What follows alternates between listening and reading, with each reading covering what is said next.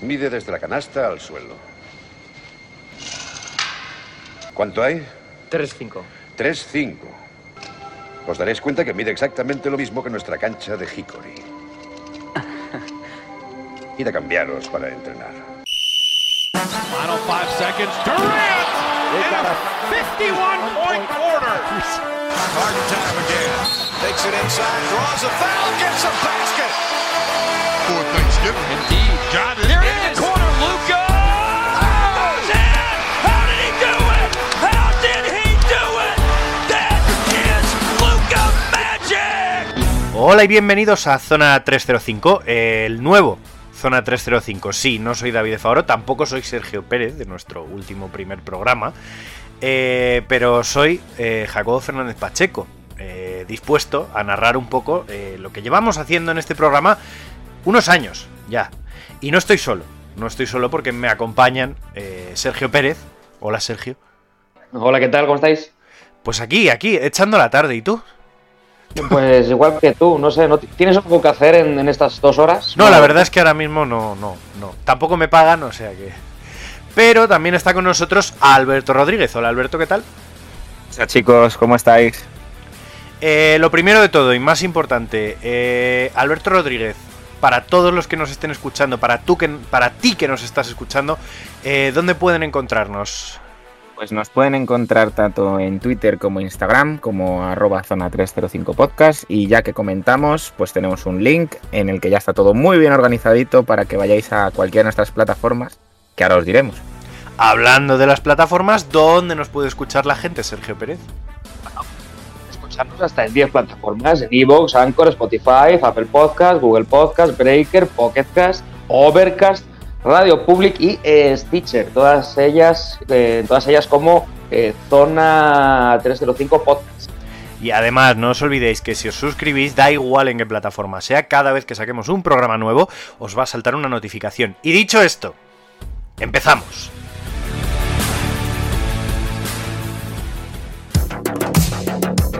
Y empezamos con un repaso a las, a las tres noticias, digamos, hasta la fecha, que nos han, que nos han llamado la atención un poquito, ¿eh? Tampoco van a ser noticias muy largas, ni nos vamos a devanar los sesos con las cosas que han pasado. Como la primera y quizá más importante, y en esto estaréis de acuerdo conmigo, chicos, primera edición del Hall of Fame del baloncesto español, de la Federación Española de Baloncesto, que en su primera ceremonia, este pasado jueves, ha introducido ya a sus 18 primeros miembros, que se dice pronto, ¿eh? 18 miembros eh, que, bueno, digamos que este Hall of Fame tiene también un poquillo de interés, ¿no? Está promovido no solo por la FEF, sino también por el diario AS. Eh, la sede es el Museo de la FEP en Alcobendas, para quien quiera visitarlo a partir de ahora. Y los elegidos para esta primera promoción de 2020 han sido algunos de estos nombres. eh, Juan Carlos Navarro, Amaya Valdemoro, Epi, Corbalán, Emiliano Rodríguez, Fernando Martín, obviamente a título póstumo, Maribel Lorenzo y Arvidas Sabonis. Eh, como entrenadores tenemos a María Planas, a Perro Ferrandi y Antonio Díaz Miguel. Como árbitro, mención especial Miguel Ángel Betancor y luego más contribuciones eh, del Club Esportivo Layeta, Ramón Treced, Anselmo López, Andrés Montes, que creo que es el que más nos tocó la patata a todos, y la ciudad de Alcobendas como eh, inductí, podríamos llamarlo así, eh, extraordinario, honorífico, además de la selección absoluta femenina de 1993. ¿Quiénes componen el jurado? Que algunos nombres nos sonarán algunos. Alfonso Reyes, Jorge Garbajosa, Elisa Aguilar y Daniel Re- Yerrezuelo, con lo cual sabemos que habrá muchos eh, miembros del Barça en este Hall of Fame en el futuro. Pero es que la cosa no queda ahí. Algunas de las cosas que también nos han llamado la atención ha sido, por ejemplo, la parece que inminente sanción que le va a caer a Rayon Rondo tras el último partido a la fecha de grabarse este programa, en el que hizo un gesto, pues, de apretar un gatillo contra eh, un miembro de las primeras filas de- del Staples. El aficionado mm, le golpeó la mano y le echaron obviamente el pabellón. Y Rondo pues podría afrontar una multa de entre 6.000 y 75.000 dólares, dependiendo de lo que la NBA considere de grave que es este asunto. Pero sin irnos de los Lakers, porque la bronca en Los Ángeles no para, es eh, precisamente la bronca que ha habido entre Davis, Anthony Davis y Dwight Howard, que casi llegaron a las manos en mitad de un tiempo muerto en el banquillo de los Lakers, con lo cual eh, no sé cómo de protegida está la pintura, creo que está... Depende un poco ahora mismo de que aprendan a jugar o a llevarse juntos, ¿no? A que aprendan un poquito a comportarse. Y estas son quizá las noticias, ¿no? Más, más destacadas de, de lo que llevamos de, de Rocambolesca NBA.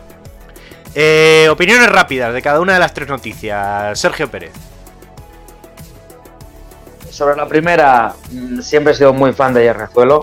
Mm, ha unido aficiones tanto madridistas como estudiantiles. Eh, por lo cual, adelante. Y, y, eh, ha llegado un punto en el que prefiero que me pite Yerrezuelo a que me piten otros. O sea, tipo a lo, a lo, a lo eh, la Mónica. Eh, pero bueno, ahí está bien. Es que poco, poco se puede añadir. Faltan cosas y gente, pero es la primera edición, ¿no? Eh, sobre la segunda, pues nada, que estos Lakers pues son el, el circo de los Lakers. El circo de los Lakers, Rondo cada día más loco. No, pero me encanta Y- porque ha pasado del, del circo del Showtime al circo de los horrores. Claro, claro, totalmente. Eh, entonces la sanción me imagino que será dura porque el gesto de hacer pistolitas y cosas esas suelen sancionarlo bastante. Y luego me hace mucha gracia de la pelea de Davis y, y Howard, que hay un momento que Davis como que le agarra de la tetilla, ¿no? A, a Howard. le da así un pellizquín y dices, es que son inocentes hasta para estas cosas. ¿eh?". Yo, la, la gente sabe que yo no soy fan de Dwight, pero en una pelea apuesto por Dwight Howard. O sea, un tío que ya tiene antecedentes de violencia familiar, yo apuesto por Dwight Howard. Cuidado con Davis, que como te muerda te mata, ¿eh? Alberto. Em, pues respecto a la noticia del Hall of Fame, la verdad que, mm, corregidme, pero mm, creo que pocos países tienen su propio Hall of Fame, ¿verdad? Yo creo que es algo... Sí, em, obviamente. Aquí en Europa se conocía, se conocía el de la FIBA, pero no, no había uno de un país concreto, o al menos no que haya tenido tanta notoriedad. Y, la verdad que, bueno, eh, sí que me parece un poco excesivo, parece que han ido con muchas prisas, ¿no? Porque en que en la primera edición metas 18 cosas, o personas, o entrenadores, o... Es excesivo, tienes tiempo, tienes toda la historia por delante para ir metiéndolos. Em, respecto a lo de Rondo, mm, me, ha, me ha recordado eh, a Joaquín Noah, que no sé si recordaréis, que antes celebraba con pistoleo eh, sus canastas y sus buenas acciones. Y en pos de 50-50 regla NBA, 50-50 eh, obra benéfica, eh, consiguió corregir esa, esa manía que tenía, ¿no? Y, es curioso que después de todos estos años que se ha intentado evitar gestos violentos, pues eh, llegue Rayon Rondo y vuelva a abrir la veda. Saludos desde aquí a Javaris Crittenton y a Gilbert Arenas. Javaris Critterton te contesta desde el correccional de Washington DC y Gilbert Arenas desde su mansión. Con su tiburón en, el- Exacto. en la pecera. Eh, y, y por último, pues bueno, lo de Dwight y lo de Davis, eh, sinceramente creo que no es más que una consecuencia de la ex- el extraño comienzo de temporada que están viviendo estos Lakers, que de momento ya no es ganar o perder, sino tener la sensación de jugar a algo, saber que funciona y de momento nubes grises en Los Ángeles.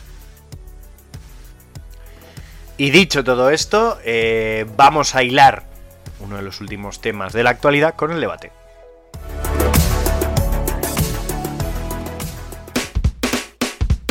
Nuestro debate de hoy, que va a girar en torno a, bueno, esto ya lo sabéis, era de esperar, no podía, no podía darse que yo dirigiese un programa de Zona 305 sin hablar de Ben Simmons.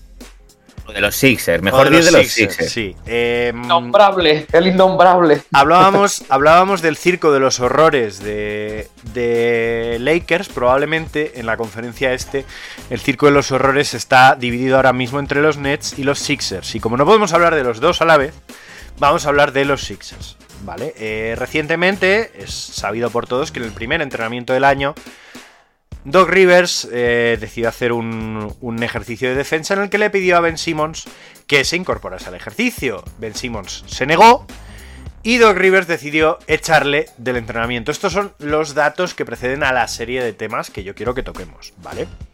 Y la primera cuestión sobre la que me gustaría tener eh, vuestras primeras reflexiones es, eh, ¿qué, ¿cuál fue vuestra primera impresión al conocer esta información, al conocer eso, que Doc Rivers había echado a un jugador profesional con un contrato de 200 millones de dólares de un entrenamiento? Alberto. Yo creo. Fíjate lo que voy a decir, que igual es, es extraño, ¿no? Pero yo te diría que es normal.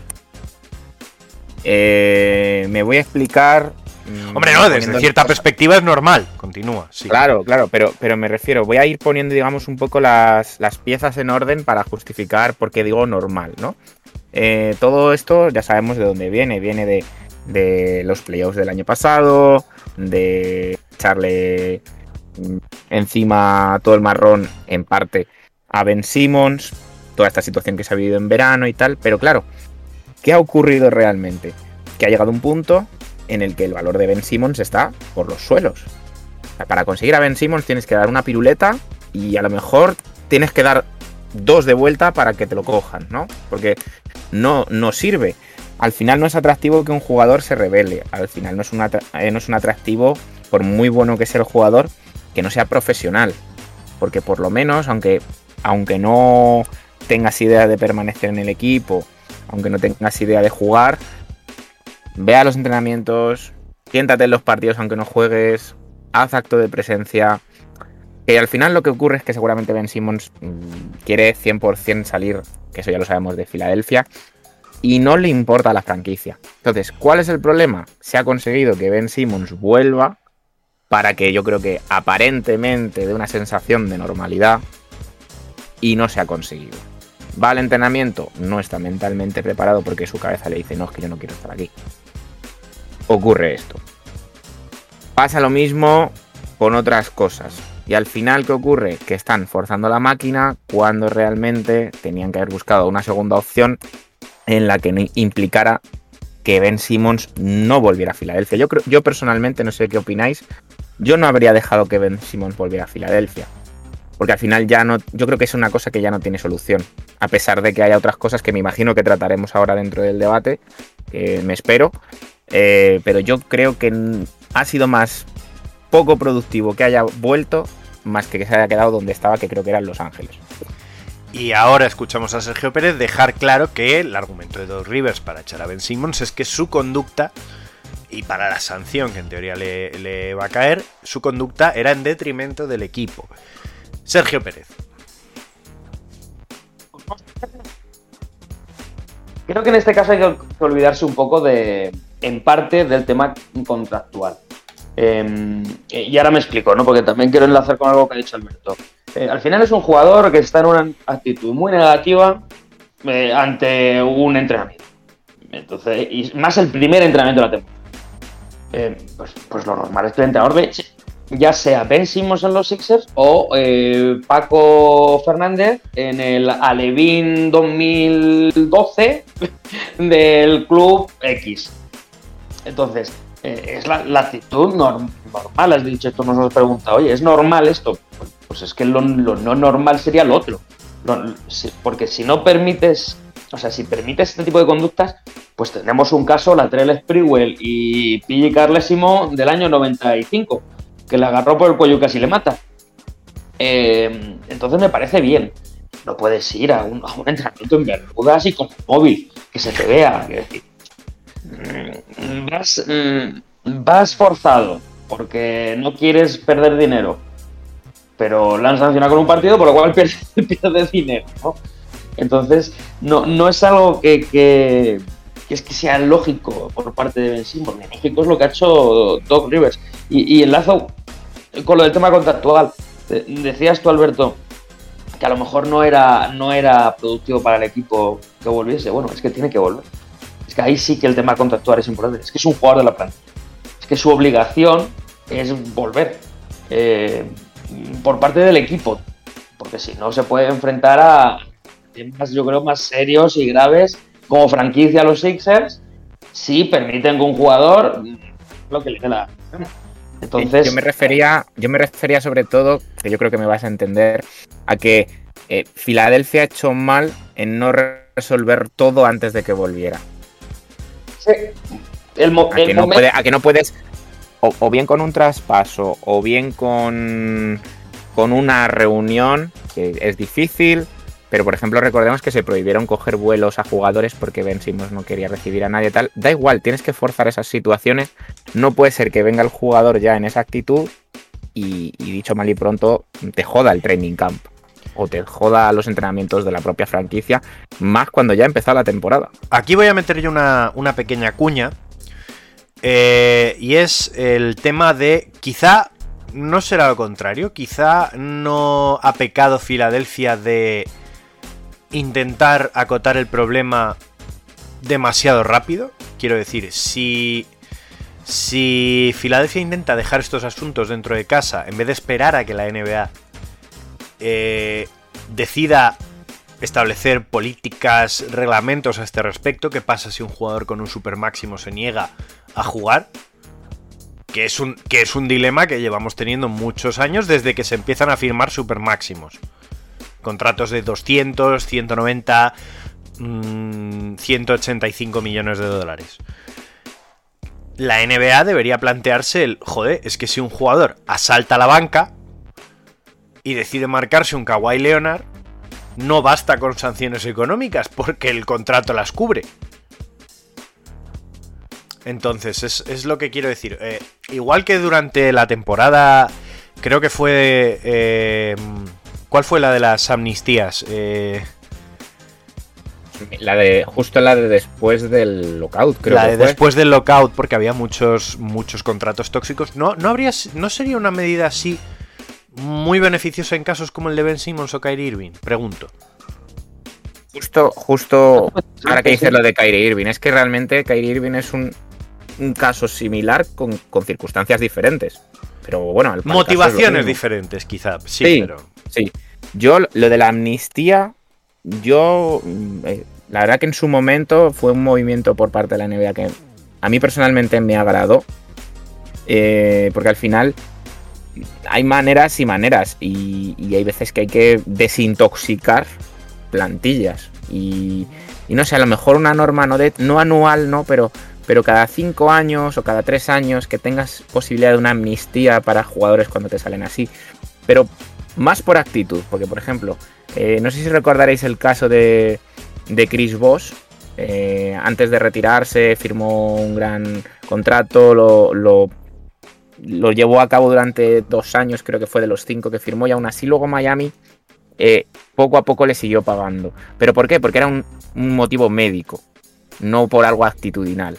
A mí esas cosas, por ejemplo, sí me parecen bien. En cambio, actitudinalmente, pues casos Kyrie Irving, casi casos Ben Simmons, pues igual el tema de la amnistía a mí me parece muy buena opción, pero claro, ¿cuánta amnistía le das a un equipo?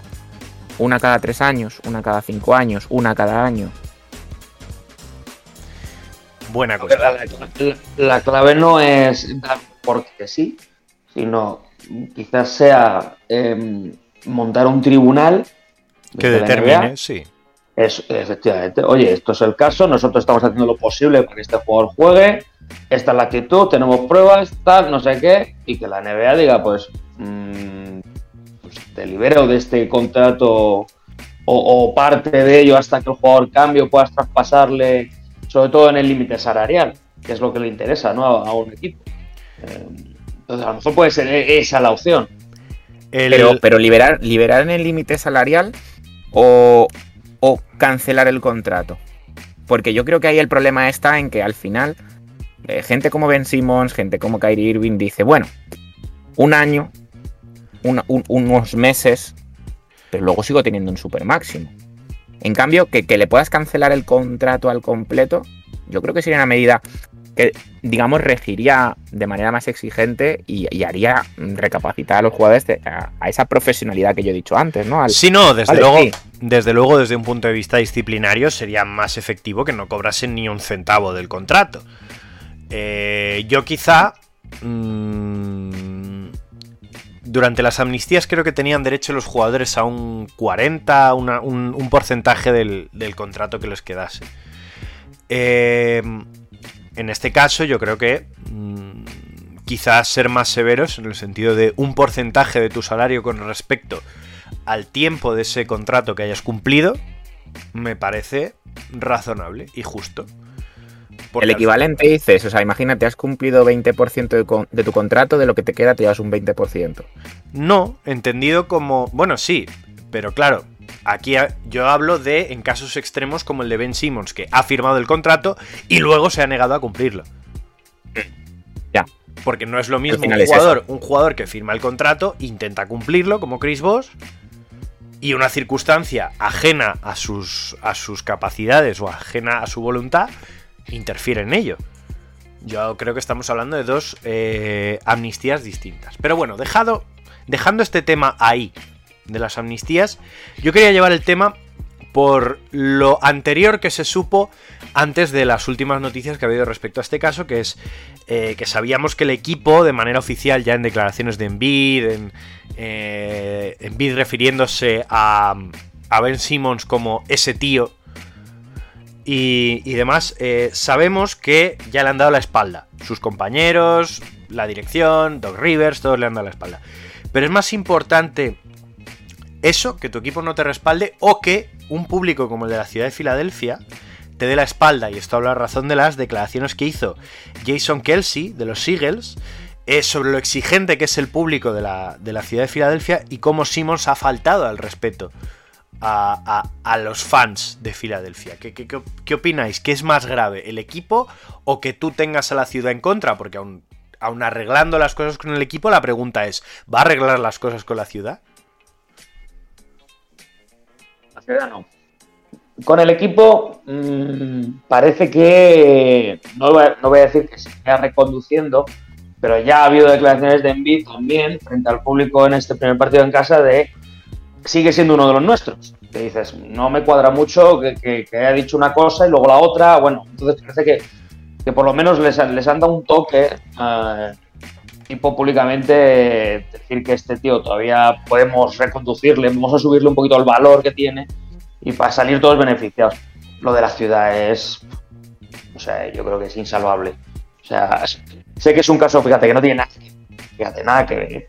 Pero mira, el, ju- el jugador de fútbol Samuel, eh, Walter Samuel, que luego fue una estrella en el Inter, tal, jugó un año en el Madrid y metió un gol en el Bernabéu. No, el público no tenía nada en contra. Y hizo una celebración, primero mandando callar al público del, del Bernabéu luego mm, poniéndose las manos en las orejas como diciendo, no, que no soy. Bueno, sentó fatal. Pues la cruz para ese tío. Y era un buen jugador. Quiero decir, este... pero cuando un equipo, una afición, una ciudad te pone la cruz, olvídate.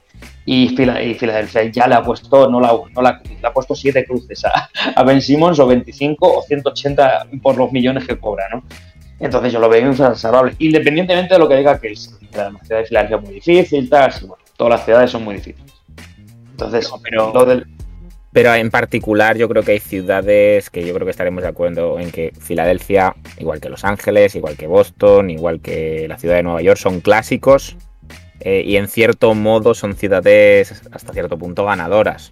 Quiero decir, no es lo mismo que Los Ángeles y Boston, por supuesto, pero, pero Filadelfia, hay ciudades con más paciencia, vamos a decirlo de una manera. eso Es decir, Indiana tiene mucha paciencia, a veces demasiada paciencia. Eh, Charlotte tiene paciencia porque no le queda otra. porque dice, si no tengo paciencia con, con el equipo que tengo, tal.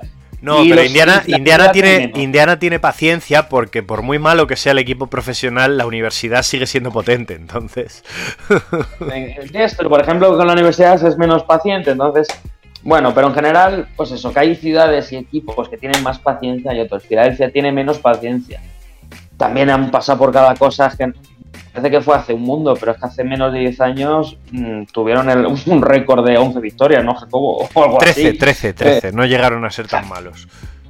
Claro, bueno, sí, pero que eso que fue hace 8 años, Efectivamente. 9 años. Quiero decir que, que lo que pasa es que han visto, han, han probado las mieles del éxito, entre comillas, de tener un equipo potente.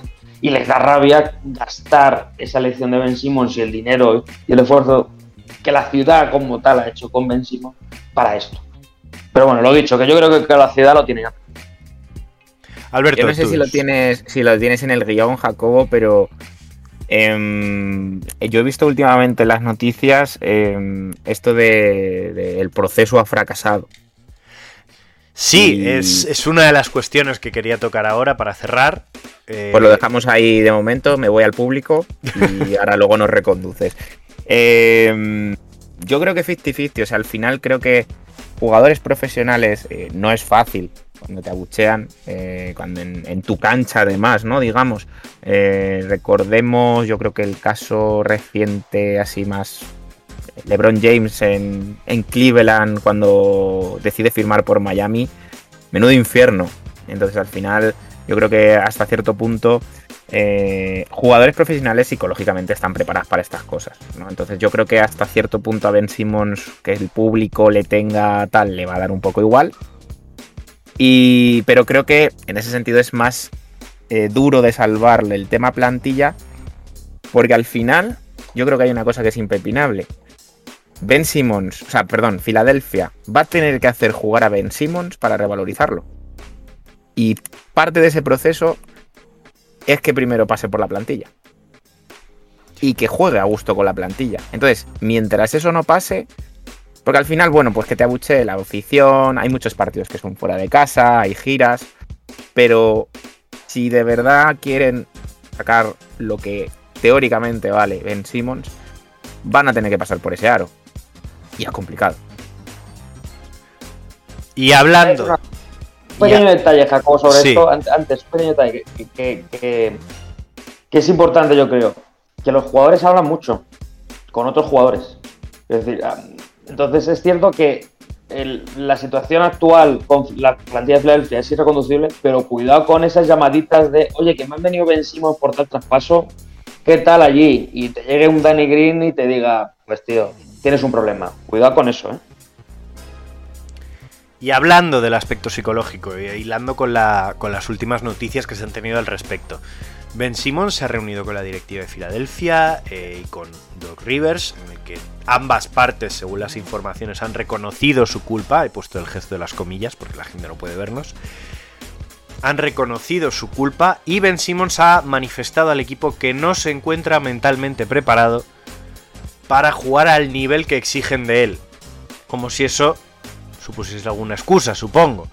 Eh, en este caso, eh, se sabe que Ben Simmons también se ha reunido con, con sus compañeros de equipo para pedirles disculpas, etcétera, etcétera, etcétera. Eh, la pregunta. ¿El proceso ha muerto? Quiero decir, y aquí ya sí que pongo un poco en mi opinión. En mi opinión, el proceso murió en el momento en el que se decidió prescindir de Brett Brown. Y ya se demostró que eh, jugadores como Embiid y demás podían meter a la franquicia en playoff. O sea, en el momento en el que Filadelfia se convierte en un equipo de play- playoff y una hipotética potencia en su conferencia, el proceso ya ha terminado. El proceso no, no acaba necesariamente con un anillo y menos en la NBA, que es una competición tan difícil. Entonces, el proceso ha muerto. O sea, ¿cómo, ¿cómo se va a solucionar esto de Ben Simmons? Porque una de las cosas que solucionaba Alberto, y ahora daré yo mi visión, es que se le permita jugar y se le permita jugar a gusto. ¿Qué opináis? ¿Qué te hagan por la cabeza de Ben Simmons en, en un día normal? Eh, coincido en que el tema del proceso. Fíjate, yo creo que ibas a decir otro momento en el que, en el que murió, que fue con la canasta Kawhi Leona. Para mí ahí sí que murió el proceso como tal. ¿eh? Es verdad, ¿no? Sí, porque además supuso la, la salida de Jimmy Butler, que era, pues eso, como la pieza ya definitiva para, para sentar el proceso. Em, el proceso, pues sí, el proceso ha muerto. Es así, es así. Ahora ya es otra cosa. Mm, Es, eh, llámalo, pues, las golondrinas que vuelan. Pero, pero como proceso tal, mm, pues no, ya está. Oye, pues otra, un, un proyecto nace, muere y, y luego nace otro, pues es- en este caso es así. Y convencimos, pues eso, lo del tema psicológico me parece, pues a ver qué se nos ocurre, pues, pues esto, ya está. no sé. Yo voy a ser un poco más oportunista en el tema de este del, del proceso, si está vivo, si está muerto. Obviamente está muerto, ¿vale? Pero eh, me voy a ir a repasar un poco el cómo se ha desarrollado este proceso. Comentábamos antes ¿no? que, que tuvieron esa magnífica temporada de 13 victorias, ¿no? Eh, pero bueno, MVP Michael Carter Williams. Eh, bueno, rookie del año, ¿eh? Madre mía. Claro, va- vamos a partir precisamente de ahí, Jacobo.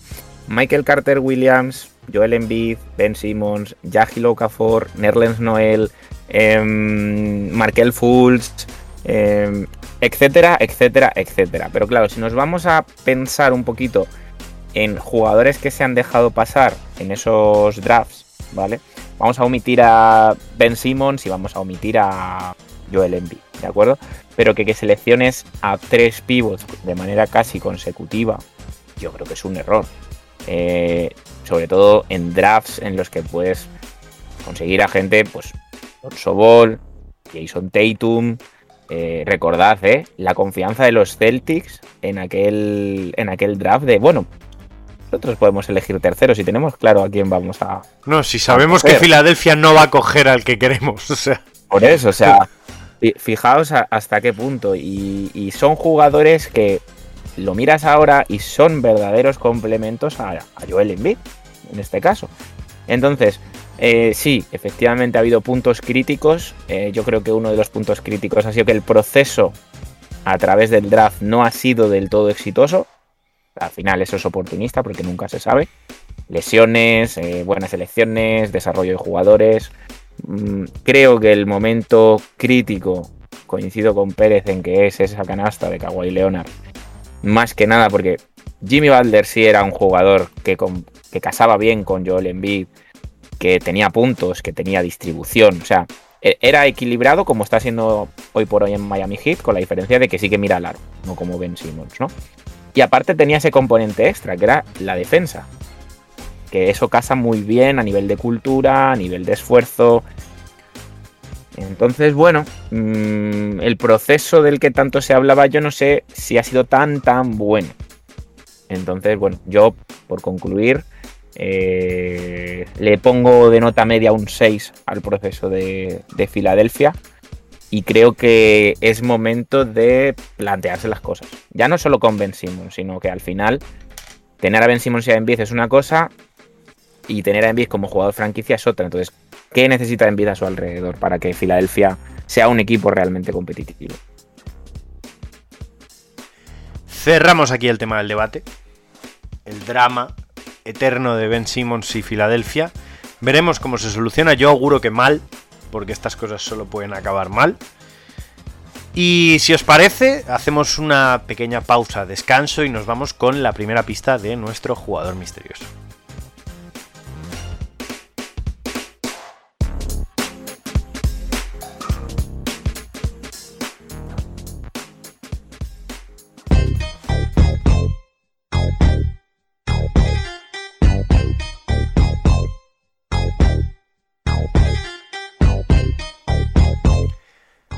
Primera pista del jugador misterioso que os traigo a vosotros. Eh, estamos buscando un jugador que jugó la gran parte, la mayoría de años de su carrera NBA en el equipo de su ciudad natal.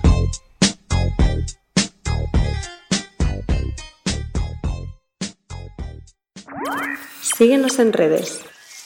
Estamos en Twitter e Instagram como arroba zona 305 podcast. Zona 305. Únete al equipo.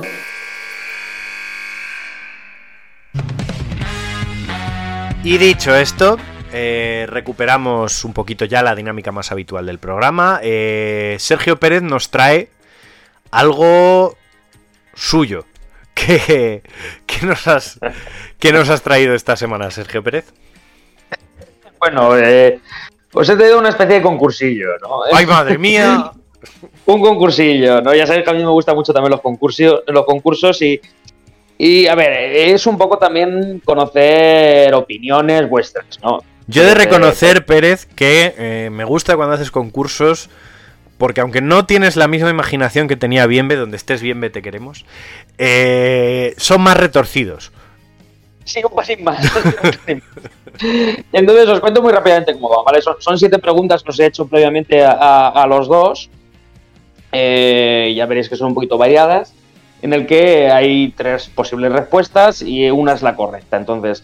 ¿El concurso en qué consiste? Pues que cada uno de vosotros tiene que adivinar lo que ha contestado el otro.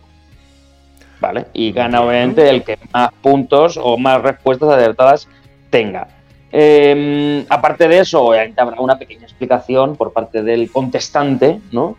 Eh, de, de- de por qué ha seleccionado lo que ha seleccionado. Luego, cuando acabemos esa pregunta, pues yo diré mi opinión, porque me apetece, porque me sale de donde me sale, y punto final.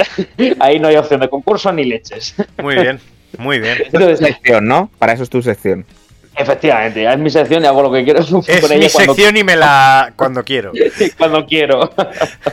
Entonces, bueno, si os parece bien, empezamos con, con la primera pregunta. Me da igual quién quiera empezar. Mm, Si queréis, lo vamos haciendo alterno.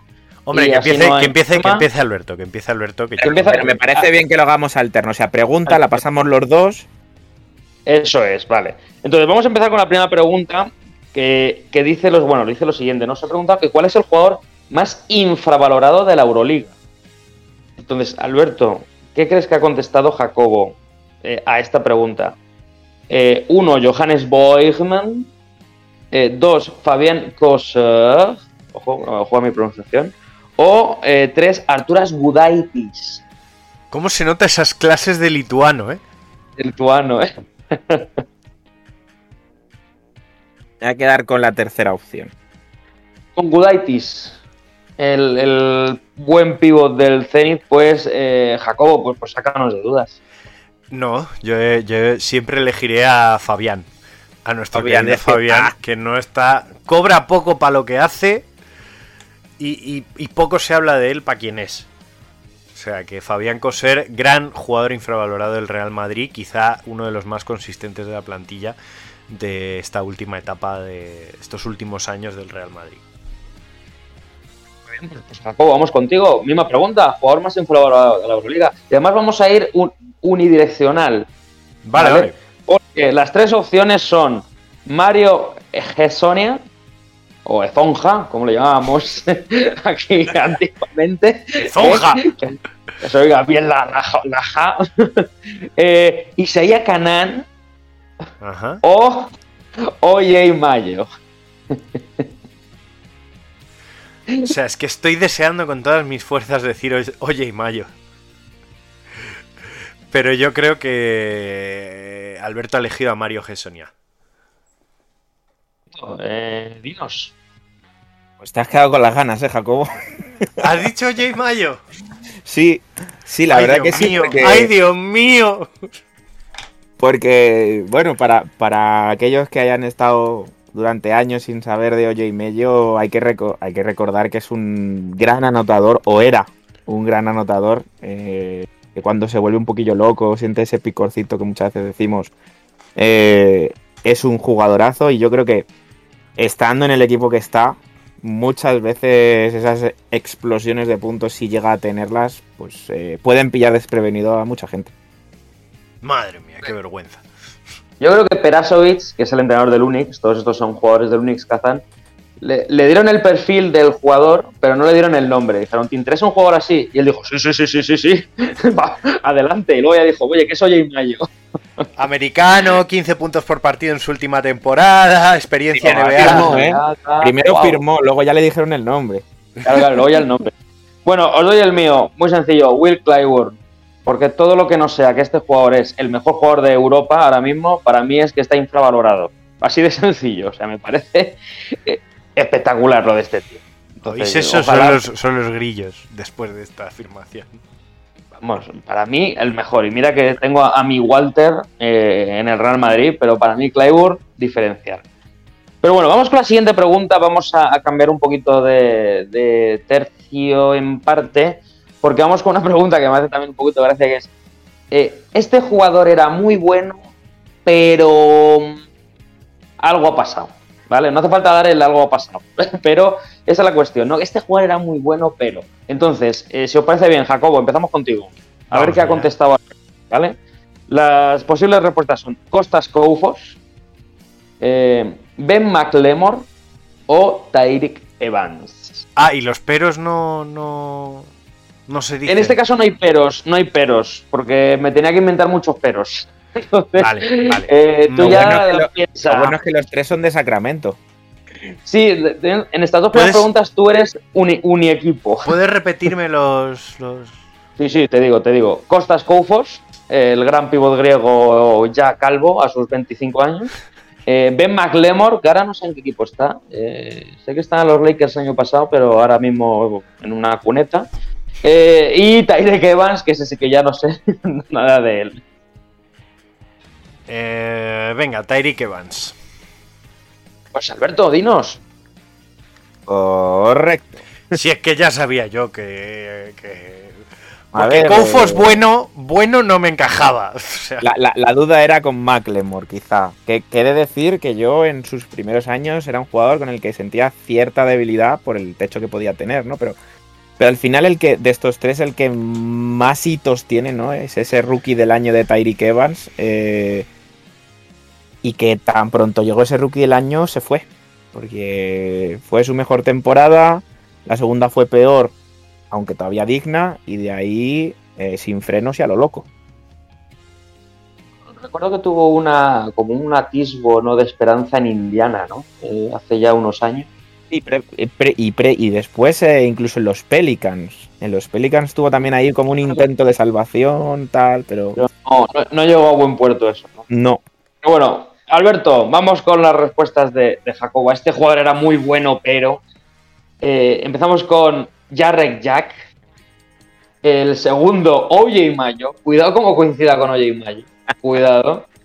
Y el tercero, Gary Neal. Vale, a ver, Jarrett Jack no lo puede haber dicho porque yo creo que Jarrett Jack está valorado en su justa medida, a pesar de que ahora mismo esté jugando en la G-League. Em, Gary Neal y el de en medio era OJ Mello. A ver, yo sé que te gusta mucho OJ Mello y le defiendes, pero sí que es verdad que las drogas son las drogas. Entonces, y el que mejor carrera de los tres ha tenido, yo creo que puede llegar a ser Gary Neal, porque Gary Neal creo que llegó a ganar el anillo con San Antonio. Pero bueno, por todo esto, en vez de escoger a Gary Neal, me la voy a jugar a ver si coincide con OJ Mello. Simplemente una pequeña corrección. Gary Neal no llegó a ganar el anillo, pero jugó mucho la final de 2013, que es la que pierde. El de, bueno. de los triples, eso es verdad.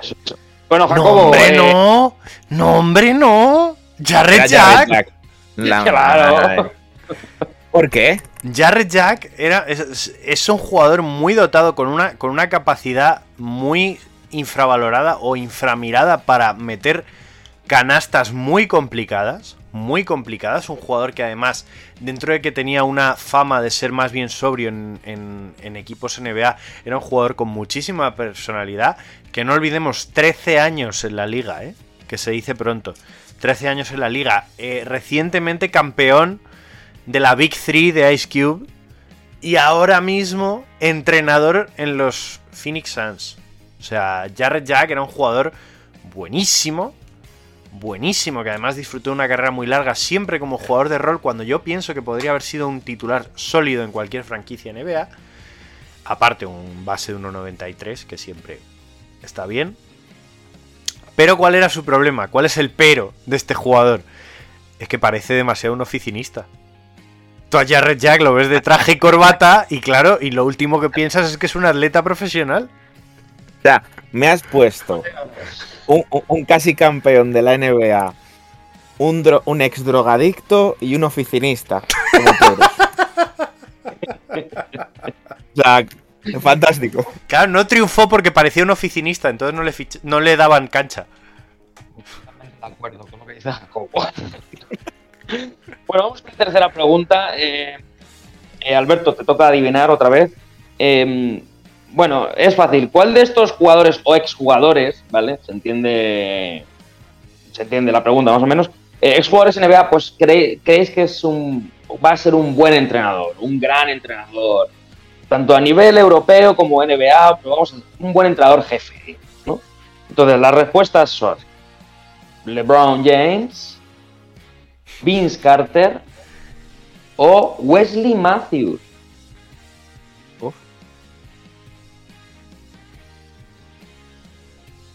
A ver, yo no estoy en la cabeza de Jacobo, pero yo creo que todos vemos a LeBron más como un empresario que como un entrenador. O sea, es que LeBron yo creo que dentro de unos años igual es hasta el presidente de la NBA. Pero bueno, eh, cada uno tiene su propia visión. Mm. Me voy a quedar porque es muy de Jacobo, yo creo, con- con Wesley Matthews. Vale. Jacobo. No, hombre, no. LeBron. Vince Carter, Don Vince Carter.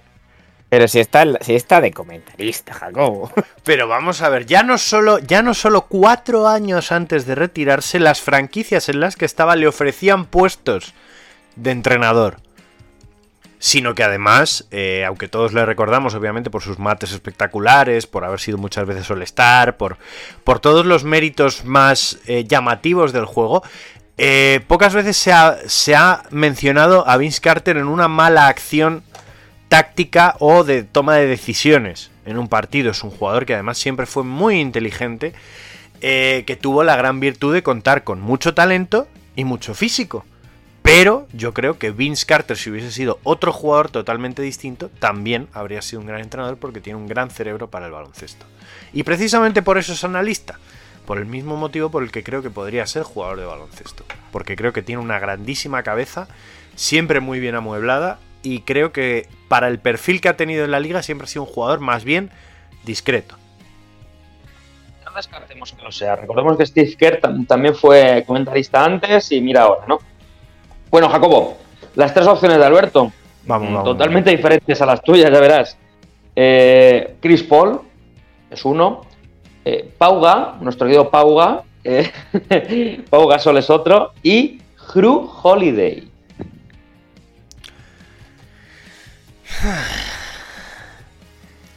A ver, yo es que para mí Chris Paul ya cuenta como entrenador. Entonces. o sea, yo, yo sé que Pau no, porque yo creo que para empezar se- sería un trabajo que él odiaría. Eh, sobre todo porque Pau es demasiado buen rollo, positividad, valores tal. Pau no tiene la capacidad de enfadarse con un crío. Para empezar, no, no creo. Sí, sí. Con lo cual voy a quedarme con Drew Holiday. Pues Alberto, ¿será Hru nuestro villano favorito tu respuesta? Pues aunque sea muy, muy interesante como opción, no. Es Chris Paul. Es lo más obvio del mundo. Más obvio del mundo. Si, si le gusta mandar ahora, ¿por qué no le va a gustar cuando, cuando dirija a un equipo? Mandar, dirigir. Va a, por ser, aquí. va a ser el peor entrenador de la historia. Va a ser. No, no, va a ser base. Si va a ser, si va a va a ser, de esos que va a estar en el banquillo. Joder, que pase la bola, que y se va a quitar el traje y va a salir a jugar. O sea. va a llevar la equipación debajo del, del traje, efectivamente. Ay, madre mía, Chris Paul. A, to- a todo esto que se me va la pinza, no he contestado yo ni incluso la anterior de eh, cuál era el jugador que era muy bueno, pero. A ver. Entonces ya aprovecho y voy a contestar las dos. Entonces, el jugador que era muy bueno, pero es Anthony Bennett. No, me Porque no, Uf, Bueno, es que cuidado, bailado. Es que no he podido mirar el equipo, pero lo está petando en, en Europa. En, en la Basketball Champions League. Está haciendo muy buenos números y buenos partidos. Demostrando que era bueno, lo que pasa que bueno, pero, pues, la vida. Estaba gordo, es asmático, es. Pues es el gran pero, ¿no? Pero sí, Anthony Bennett, es que lo está haciendo muy bien. Precisamente por eso le traía. Que es que lo está haciendo muy bien en, en Europa. Y enlazo, buen entrenador, Jalen Branson. Me parece que es un perfil. eh, este chico eh, mm, tiene la edad equivocada. Eh, está haciendo tiempo para ser entrenador. Entonces, por eso es jugador. Pero realmente este tío. Jack, ¿no? Sí, sí, verdad. Claro. Este tío no, no es mal jugador, obviamente, pero, pero dices que este, si le retiras y le pones a entrenar a Vilanova, me encaja perfectamente. Entonces, esas son mi, mi- mi opción. Pero bueno, vamos con la cuarta pregunta. Eh, guau, que, es- que siempre nos gustan ese tipo de cosas. Mejor equipo de la NBA del siglo XXI. Equipo me refiero como a plantilla del año, no franquicia. ¿vale? Entonces, eh, eh, Alberto, Vamos a ver qué, qué ha contestado o le toca a Jacobo. Ya estoy un poco perdido ya. Eh, Le toca a Jacobo, si es la Me toca, me le toca a cuarta. Jacobo adivinar. Perdón, le toca a Jacobo adivinar. Vale. Vamos a ver. ¿Qué ha contestado Albert? A ver. Uno, los Heat de 2006 campeones. Eh, los Spurs del 2014, campeones también.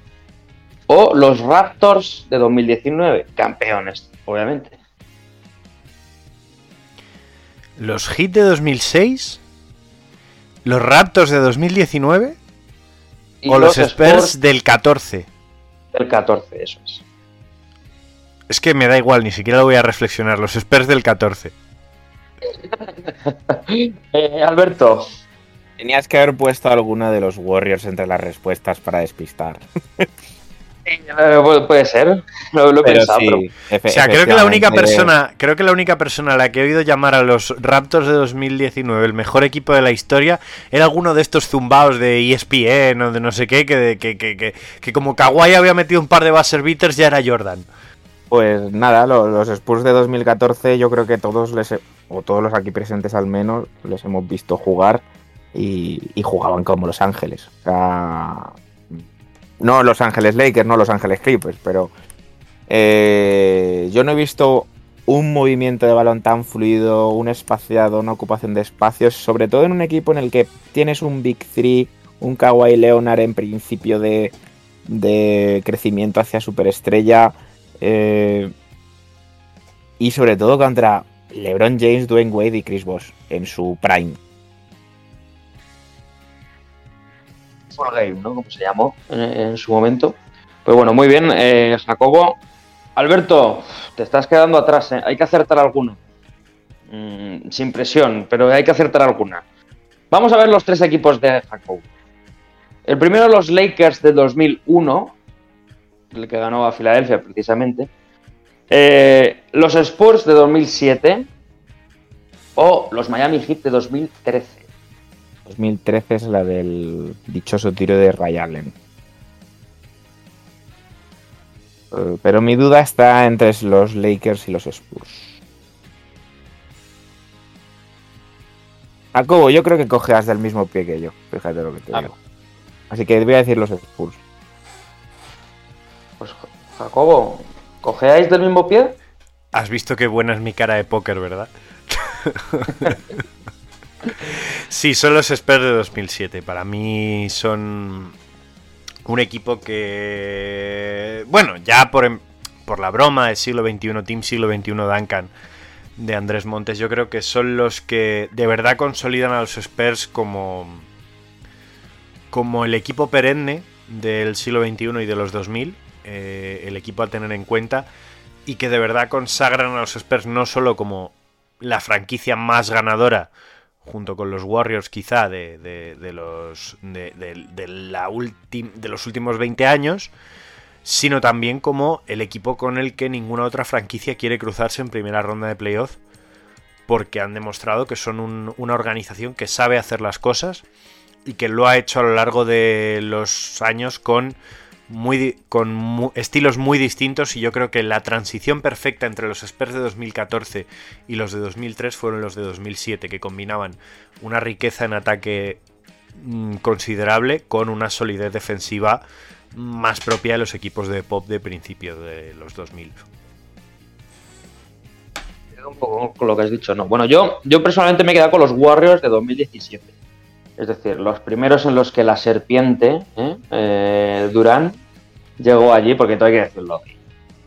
Era un equipo intratable. Lo piensas ahora y dices, es que vaya plantilla que tenían eh, estos tíos. Entonces, también por cambiar un poco, ¿no? Obviamente San Antonio 2014, pues siempre está en los corazones de los entrenadores. Eh, intentamos que nuestro cadete Z intente jugar como San Antonio, pero por lo que sea no, no se puede, ¿no? Pero yo me he quedado con los Warriors. Bueno, enhorabuena Alberto, bien, primer acierto. Eh, aún se puede remontar. ¡Sigo ganando!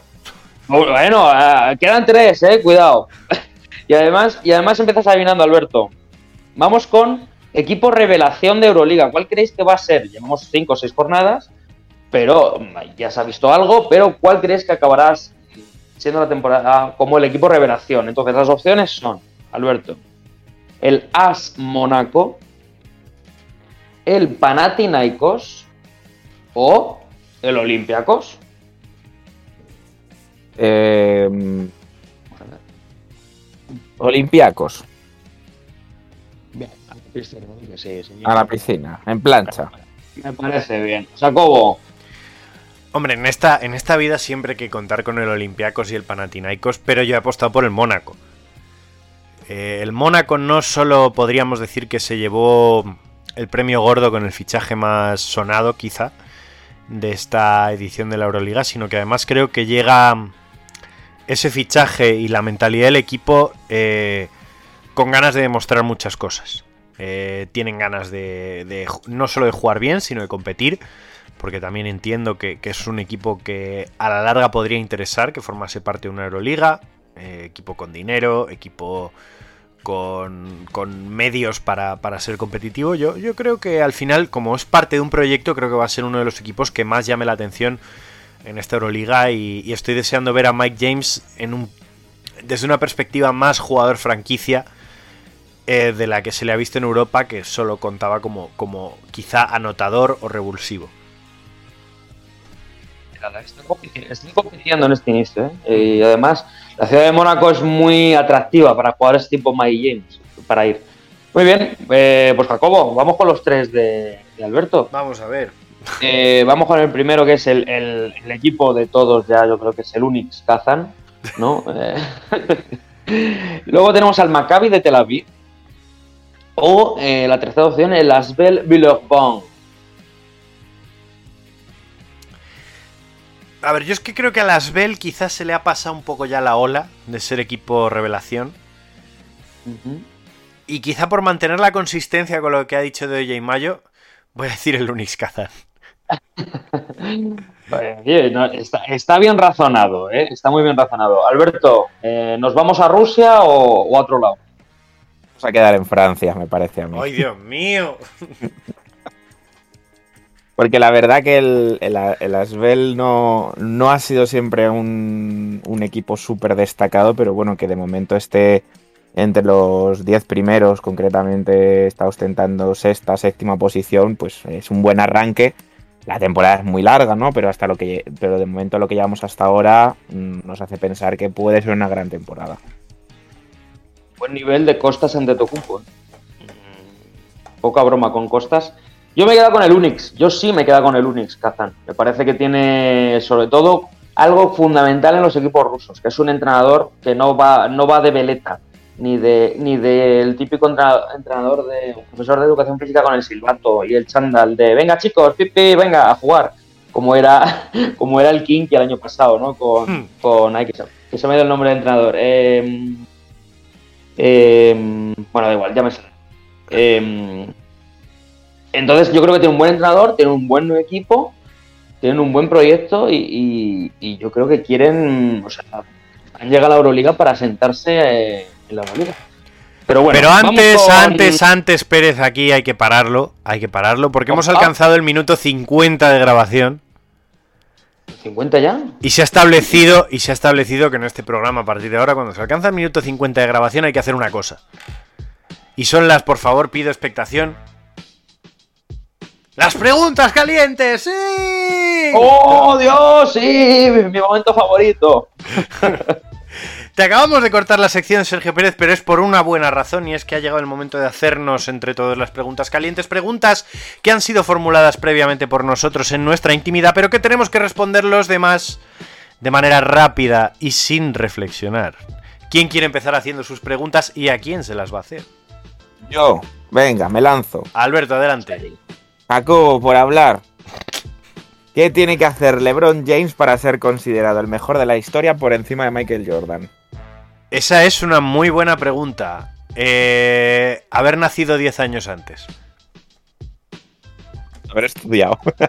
Claro, ¿no? Eh, el, el- el gran debate del mejor de la historia, primero, eh, ya, y ahora en serio, haber nacido 10 años antes en el sentido de que si él hubiese llegado primero, probablemente la, la imagen de Michael Jordan no habría sido tan llamativa. Y eh, la- el factor de invencibilidad de Jordan, que siempre lo he puesto, Jordan pleno en las finales, eh, sensación de dominio total y todos los años que estuvo en activo, obviando la, la, la etapa Wizards, se le, era indudablemente el mejor jugador que podía haber en una cancha de baloncesto. Cosa que de LeBron pues ha habido años que no se ha podido decir, en mi opinión. Vale.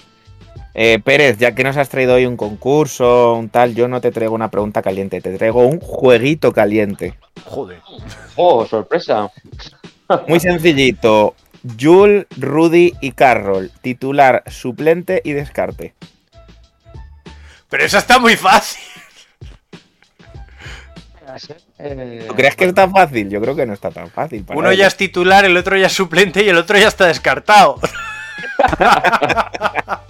No, pero en su, en su prime, por supuesto. Es su prime, es su prime, no vale.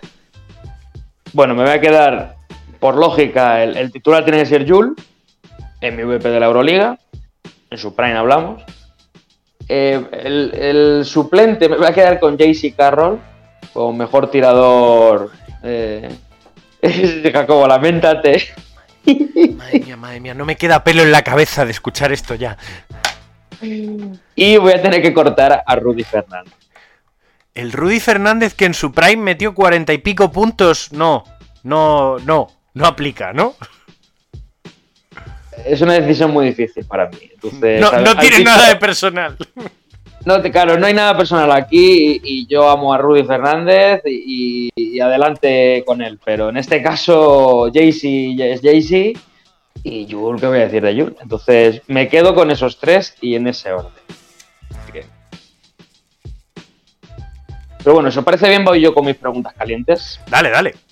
Entonces, Alberto, pregunta caliente. Claro, para luego ya enlazar con Jacobo, está todo pensado.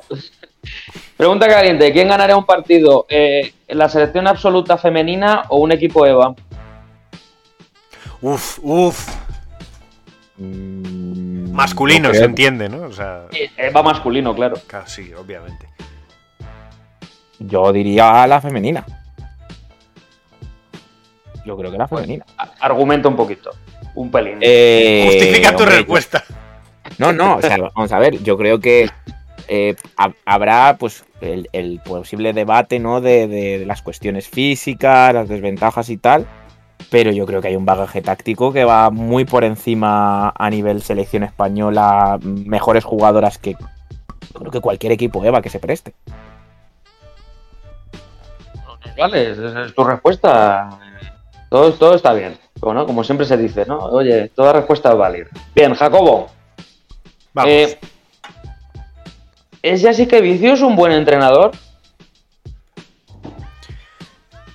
Eh, despótico, déspota, eh, follonero, eh, iracundo, eh, pero brillante.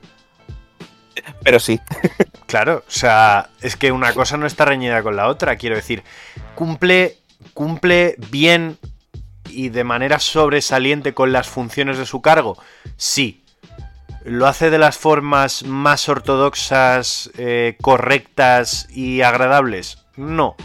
Pero tampoco lo hace a Tamán, tampoco lo hacía Pesic, tampoco lo ha hecho Pablo Lasso y tampoco lo... O sea, yo el único que he visto que todos hablen bien de él por lo educado y buen chico que es es Phil Jackson. Entonces tampoco sé darte otro ejemplo de entrenador que la gente diga, este nunca perdía los papeles. Con lo cual es buen entrenador, sí. Vale, pues voy yo. Voy yo con mis preguntas. Que, que eh, voy a empezar por Pérez. eh, Voy a dejar a Alberto tranquilito. Voy a empezar por Pérez. Eh, Chris Paul ha sido el primer jugador en la historia de la NBA en conseguir eh, 20.000 puntos y 10.000 asistencias. Eh, ¿Ha pasado ya tu, a falta de una palabra mejor, puñetera criba para que le des el respeto que se merece o no? ¿Es ya uno de los mejores jugadores y bases, por lo menos del siglo XXI? Sí. ¡Madre mía! Sí. Sí. Eh, es uno de los mejores bases del siglo XXI. Sí. Eh, puedo, puedo comprar eso. eh, pese a que a mí no me guste. Y sí. A ver, es cierto que es un hito histórico. 20.010, mm, pues es el único. Es que no, no hay más. A los datos me remito, ¿no? Pero luego esto lo usaré a mi favor para hablar de Westbrook. Bueno, al ritmo que ha tenido Westbrook en el primer partido, lo mismo llega dentro de 50 años. Eh... y vamos, Alberto. Eh, hemos visto que en Nueva York parece que se toma. Se ha tomado esta temporada donde dejó la anterior. Eh, ¿Cómo te machaco siempre con los Knicks? eh? Adelante. Mi pregunta es: eh, viendo la plantilla, eh, viendo las aspiraciones que parece que tiene el equipo, que es mantenerse en playoff y si es posible mejorar, ¿qué jugador es el eslabón débil de Nueva York? ¿Qué jugador es el eslabón débil? Pero, nos referi- pero te refieres, por, por a ver si me ¿Qué jugador de la, de la rotación habitual Eso, eso me refiero. eh, Vale, por mejoraría a Nueva York si se marchase? Si se marchase, ¿Quién es el eslabón débil?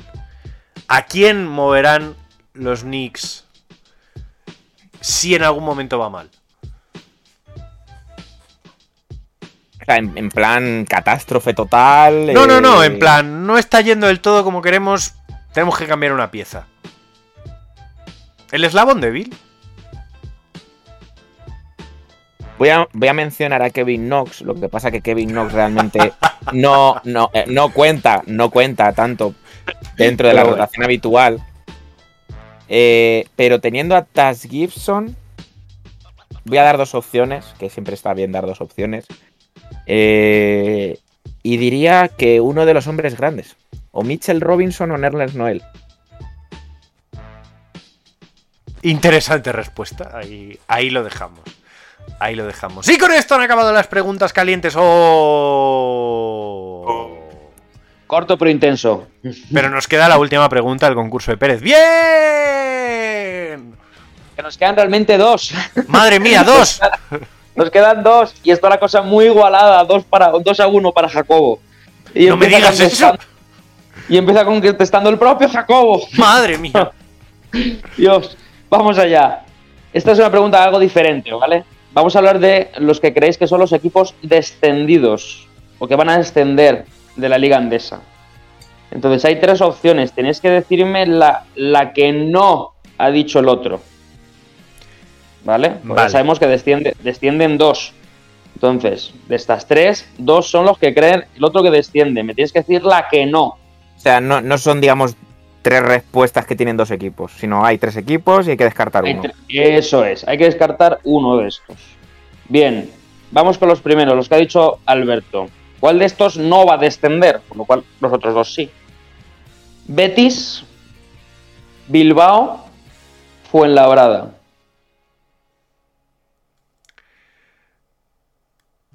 Yo creo que Alberto ha salvado el Fuenlabrada. Porque no me cuadra, por mucha tirria que les pueda tener, o mucho tal vecinos que si tal. No, yo creo que Alberto ha salvado el Fuenlabrada. Por ¿Cuál el que salva? carisma histórico del, del Fuenlabrada. el- quizá. ¿El Urbas seguirá el año que viene o, o no? Yo creo que se puede ir a hacer una visita a estudiantes. ¡Oh! La inquina, la maldad ahí enquistada. Eh, Betis y Fuenlabrada, en mi opinión. Eh, veremos, ¿no? O sea, como todo. Igual que hemos dicho antes en Euroliga, que llevan poquitas jornadas. Mismo caso, pero mm, de momento mm, veo más equipo a Bilbao. De esos tres que hemos dicho. Pues vamos con, con las respuestas de, de Jacobo, Alberto. ¿Cuál de estos equipos no va a descender según Jacobo? Betis, Bilbao, Fuenlabrada. Eh, ¿Quién no? ¿Quién no?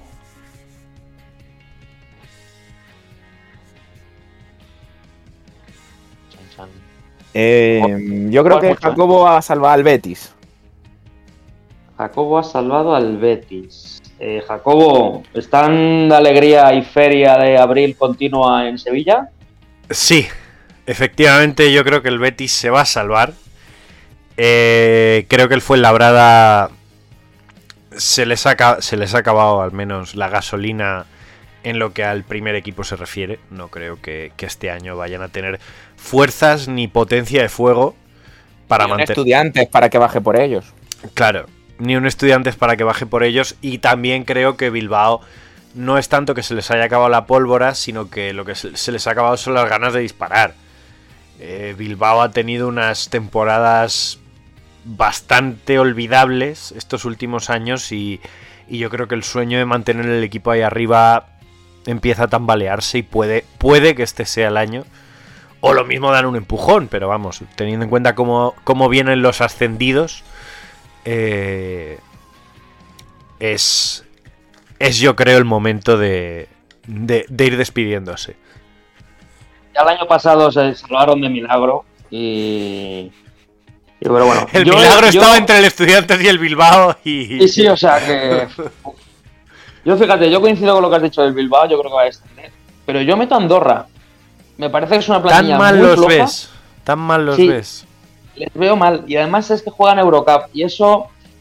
Eh, uf, mm, Pero no es- partidos. Pero no es la primera vez tampoco que se ven en cosas No, así. Lo sé, lo sé, pero ves la plantilla y les faltan muchas cosas. O sea, han tenido Sobre todo muy- piernas, en mi opinión, pero bueno. Claro. Y, y- y no, es que no les veo, no lo sé. Y creo que han ganado los dos últimos partidos, pero yo no les veo. Les veo abajo. Me parece casi la peor plan- plantilla.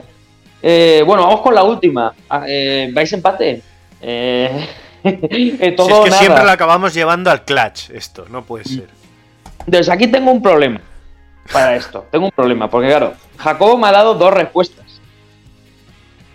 Entonces, claro, no sé si hacer en esta pregunta lo mismo eh, de que tengáis que decirme, Alberto, el que no ha dicho, o me invento otro nombre. No, no, no, ya he elegido uno. Ya se No, elegido o sea, dile a Jacobo que te diga cuál de los dos es el primero o el segundo que te dije. A través de nuestra línea de comunicación interna de este programa de última generación, eh, ya se lo estoy diciendo a Sergio Pérez. A ver. Vale, perfecto. Vale, perfecto. An- Anoto, lo anoto. Bien, darme medio segundo. Esto es como el recuento de los votos en las elecciones americanas. Correcto. Entonces, voy a anotar otro que va a ser este, que ahora os diré. Vale, ya está, ya está. Que a todo esto, ahora, Arbil ahora. Que a todo esto me he acordado, para que no sea muy pesado, el entrenador del año pasado del Kinky era Curtinaitis. Me he acordado del nombre. Curtinaitis. Prometo no Curtinaitis, que, que era pues eso, un cachondeo. Bueno, bien, además empezamos con Alberto adivinando lo que ha dicho Jacobo. Entonces, vamos allá. ¿Quién de estos va a ser el próximo MVP de la NBA? MVP de este año de la NBA. Devin Booker, Luka Doncic o Jason Tatum.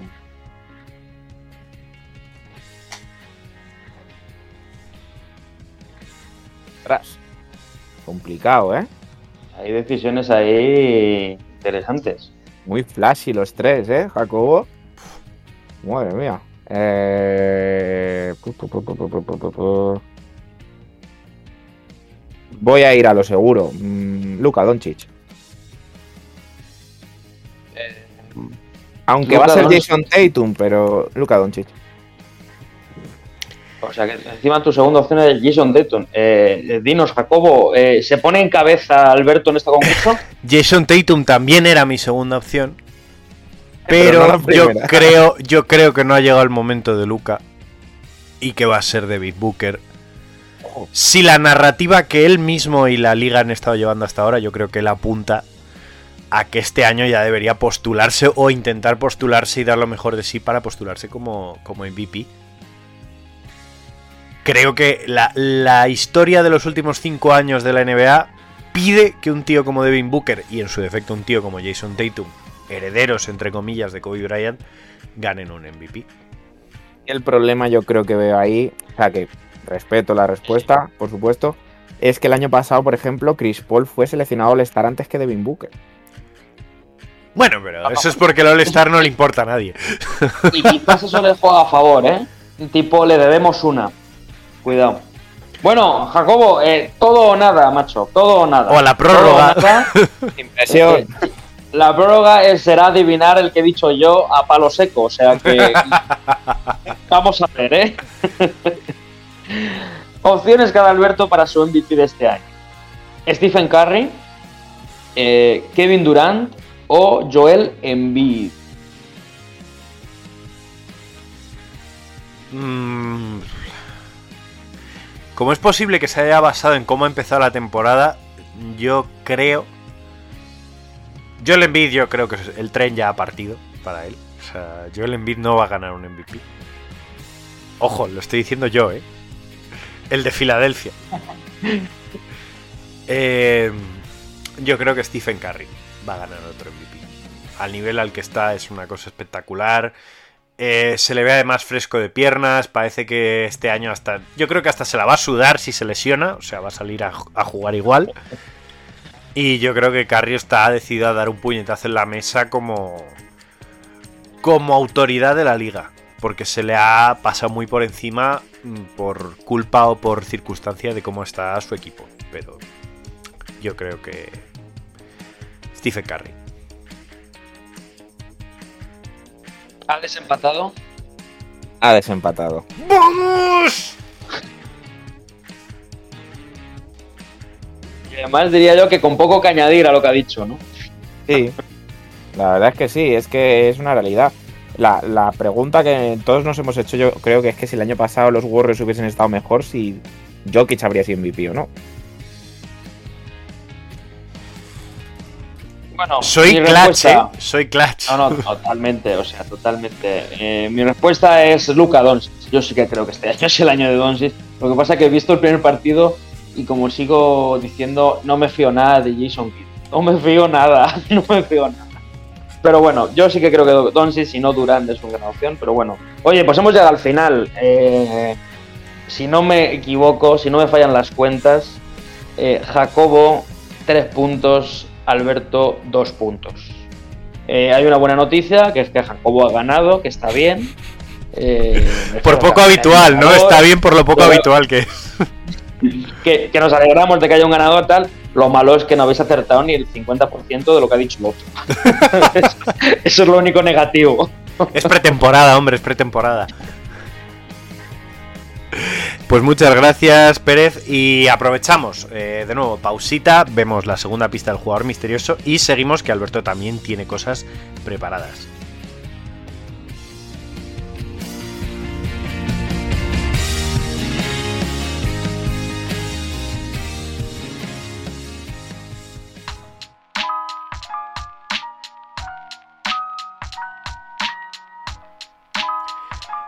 Segunda pista del jugador misterioso.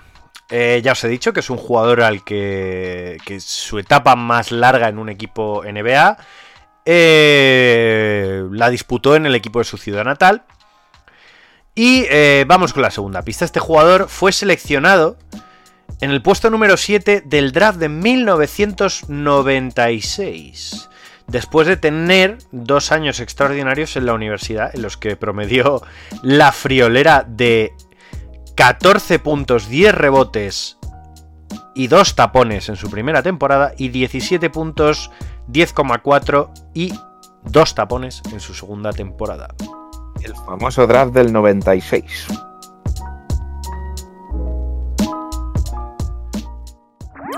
Síguenos en redes. Estamos en Twitter e Instagram como arroba zona 305 podcast. Zona 305. Únete al equipo.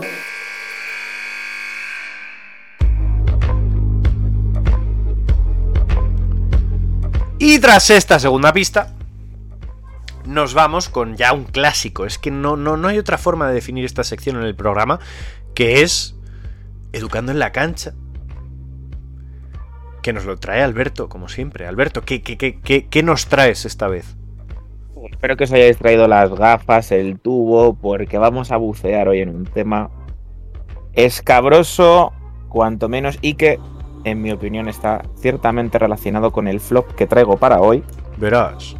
Así que, bueno, eh, fuera de los típicos ejercicios y demás que solemos traer, hoy quiero hablar de nosotros, de los entrenadores.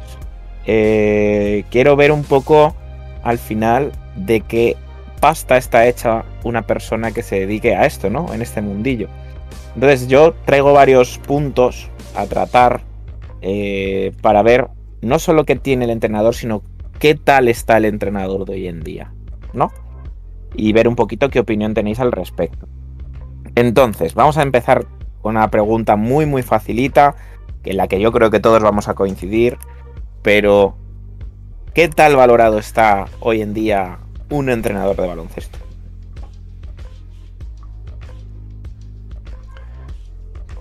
Pérez, dale, que, que yo est- estoy presentando y ya estoy hablando bastante. Hombre, no te preocupes. eh, ¿Cómo está valorado? Eh, Es que tiene muchos matices, yo creo, esta, esta pregunta. Parece simple, pero, pero tiene muchos Vamos a, matices. decir por, vamos a decir, digamos, por su trabajo, ¿vale? Por su trabajo, yo creo que el entrenador español en general está muy bien valorado por su trabajo. Pero digo aquí en España, eh, cuidado. En España. Menos, un pelín menos. Pero yo creo que está bien valorado el entrenador en general. Pasa que claro, hay de todo. Es que, es que es- estamos hablando de un abanico muy amplio. Eh, pero yo creo en general el entrenador es- español en España está muy bien valorado. Yo. Aquí. eh, tres vertientes. Eh, yo creo que en el aspecto personal. Eh, la valoración de un buen entrenador es excelente. Quiero decir, eh, el entrenador que hace bien su trabajo. eh, en el trato personal que tiene, pues la relación con familiares de los jugadores, con los jugadores, con demás, yo creo que está valorado justísimamente. Quiero decir, poco- pocos entrenadores que sean coherentes, serios y todo lo que puedan profesionales tienen alguna vez problemas con cómo se les trata. En el aspecto económico, eh, pienso que es pésimo. O sea, Stop, stop, stop, tranquilo. Luego desarrollamos. Vale. En el aspecto económico pienso que es pésimo. Y en el aspecto de la dedicación creo que es muy desigual. Que hay dos, dos extremos muy marcados en, en el- en la personalidad que tiene un entrenador y, y creo que se tiende a, a dar por hecho que somos una cosa que no somos. Vale, eh, cierro yo con lo que es la valoración de un entrenador. Voy a empezar diciendo eh, que somos, atentos, ¿eh? Em, somos mm, cuidadores, somos profesores, somos entrenadores, somos psicólogos, somos formadores y un largo etcétera que no entra dentro de la definición de entrenador al uso. Es decir, persona que te enseña un deporte. Eh, dicho eso, teniendo en cuenta la cantidad de circunstancias que se nos echan encima, eh, de las que tenemos que tener eh, cuidado, que eso ahora, lo hablaremos en el tema normativo y demás, creo que estamos poco valorados, entre otras cosas, porque en un alto porcentaje no somos entrenadores eh, de cara al público, o sea, de cara al mundo real, ¿no? Somos o monitores deportivos, o voluntarios, o no se nos trata, digamos, en, en gran medida como entrenadores de baloncesto, a pesar de que sí que lo seamos. Entonces yo creo que la valoración hoy por hoy del entrenador a nivel general es negativa, ¿vale? Pero dicho eso, vamos a seguir con el propio entrenador. Os pregunto personalmente, me dais vuestra opinión personal y luego ya me decís un poquito en general, ¿qué tal el nivel motivacional del entrenador? Vosotros como entrenadores y luego en general el panorama como lo veis vosotros. Bueno, eh, voy Sí, si... Dale, dale. A ver, yo creo que en este caso quizá yo soy el, el caso un poquito más complejo de analizar porque no es que mi, mi motivación fuese baja, sino que mi análisis de la capacidad que tenía de hacer el trabajo no era favorable. Eh, yo me he tomado, me he decidido tomar mi actividad como entrenador eh, de una forma un poco más sabática y durante tiempo indefinido. Este año no, no, no estoy llevando equipos, ni, ni tengo intención de hacerlo. Eh, la- el peso de la responsabilidad, estrés y ansiedad que me implicaba tener a mi cargo grupos de personas, sumado a mis circunstancias, cada uno las tenemos y, a cada uno nos afectan de una determinada manera, hace que yo eh, no me haya visto capaz de, hacer eso este año. ¿Influye? Pues qué voy a decir yo. Claro que influye. Yo el año pasado me veía capaz y este año no me veo y todo depende de mi, mi- mi nivel de motivación y circunstancias personales. Así que estoy bastante motivado en general, en general, eh, con mi situación, con dónde estoy, por lo que hago. Eh, a nivel general, sí que creo que el tema motivación es algo en el debe de- del entrenador. Eh, porque nos pasa, yo creo que a todos, en todos los trabajos en general, que empezamos muy motivados y a medida que va pasando la temporada, mm, incluso aunque los resultados sean buenos, vamos perdiendo la motivación. Se va haciendo todo más monótono, más cansado. Nos faltan estímulos en general. Me ha pasado un montón de veces, ¿no? Que se te hace, lo clásico se te hace larga la temporada, ¿no? Mm, tanto, ya te digo, como jugadores, entrenadores, como un poco todo. Y ahí yo, yo creo que es. Y, perdóname que te corte, Pérez. Yo creo que es porque la, la competición, al menos aquí en Madrid, en mi opinión, está mal planteada. No hay estímulos a lo largo de la temporada, nada más que el final de temporada. Ni para equipos ni para entrenadores. Es decir, no hay torneos que sean relevantes a partir de cierto nivel, y me refiero para abajo. No hay. no hay nada. O sea, es el mismo procedimiento semana tras semana. Y si eres de los que ha tenido la suerte de ganar más de lo que ha perdido al final del año, pues ahí, ahí empieza lo, lo emocionante si has llegado cuerdo al final. Sí, sí, la verdad es que ahí coincido, que, que no ayuda, no ayuda. Quizás una liga más, liga, no, Claro. liga de, un grupo tal, aunque luego haya cuartos, octavos, playoffs, todo lo que tú quieras, ¿no? Pero más una liga tal, porque ¿qué nos pasa? Que la primera fase, como no es no entres en ascenso, eh, empieza una cuesta arriba, eh, ya no solo a nivel motivacional, que era la pregunta.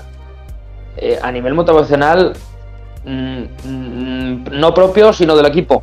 Eh, tienes que estar motivándoles cuando muchas veces eres tú el propio que dice, pero yo qué estoy haciendo. O sea, ¿qué, hago aquí? Entonces, entonces eso, motivacionalmente, yo personalmente bien, en general muy bien, pero veo que es el, el gran debe del, del entrenador, uno de los grandes debes del entrenador.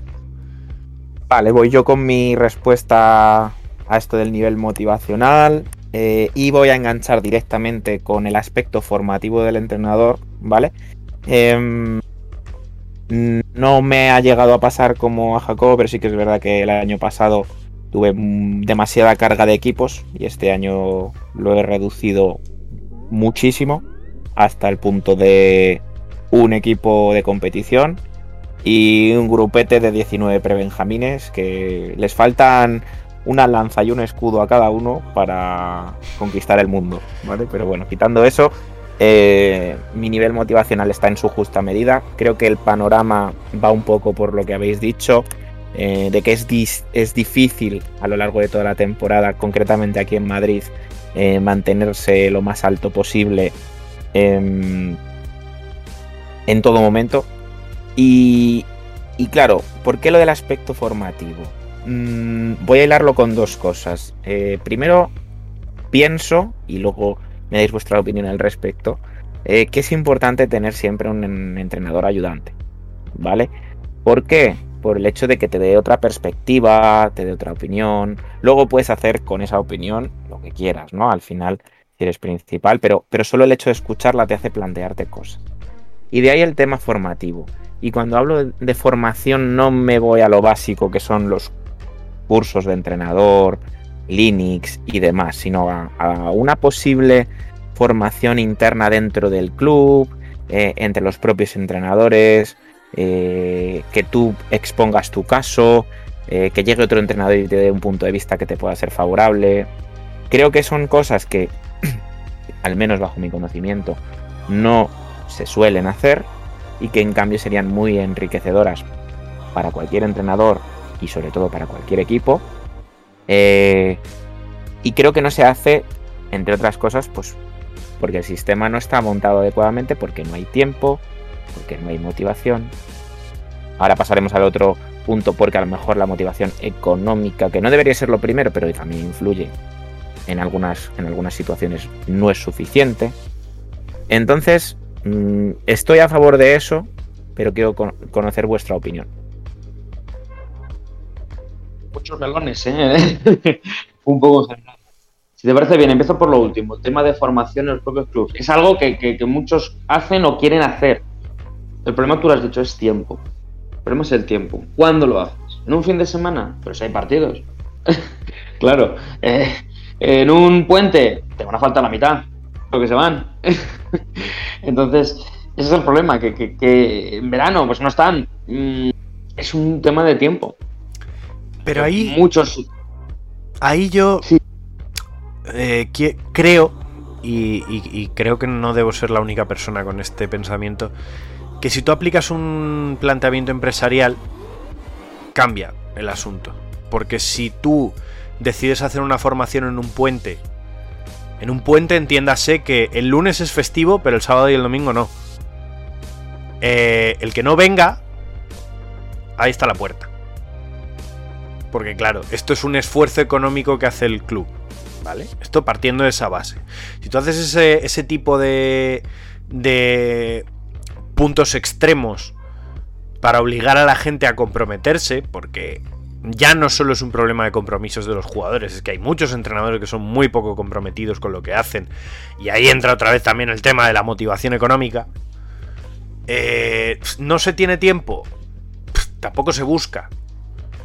Quiero Ni se recompensa, en mi opinión. porque- yo creo que el, el- el tiempo es un factor muy importante en, en general en la vida, ¿no? Pero yo creo que, mm, quizá me equivoco, ¿no? Con lo que voy a decir, pero me parece muy buena propuesta el hacer este tipo de situaciones un sábado de puente, pero a cambio no solo pide al, al entrenador de turno que se quede, sino recompénsale. Yo creo que no costaría nada en decirle, oye, pues al final de mes, como tú has eh, asistido a esta formación, te vamos a pagar chuminá, ¿eh? 10 eurillos más, 20 eurillos más. Que a lo mejor es nada, es, es mm, simplemente el gesto. Pero es tan enriquecedor para todo el mundo. Pero claro, volvemos a lo mismo. No se considera un trabajo. Eres monitor, eres, eh, eh, eres otra cosa que no está del todo reconocida. Entonces, ese principio empresarial, que creo que en el que tienes razón, Jacobo, hasta cierto punto no se puede aplicar.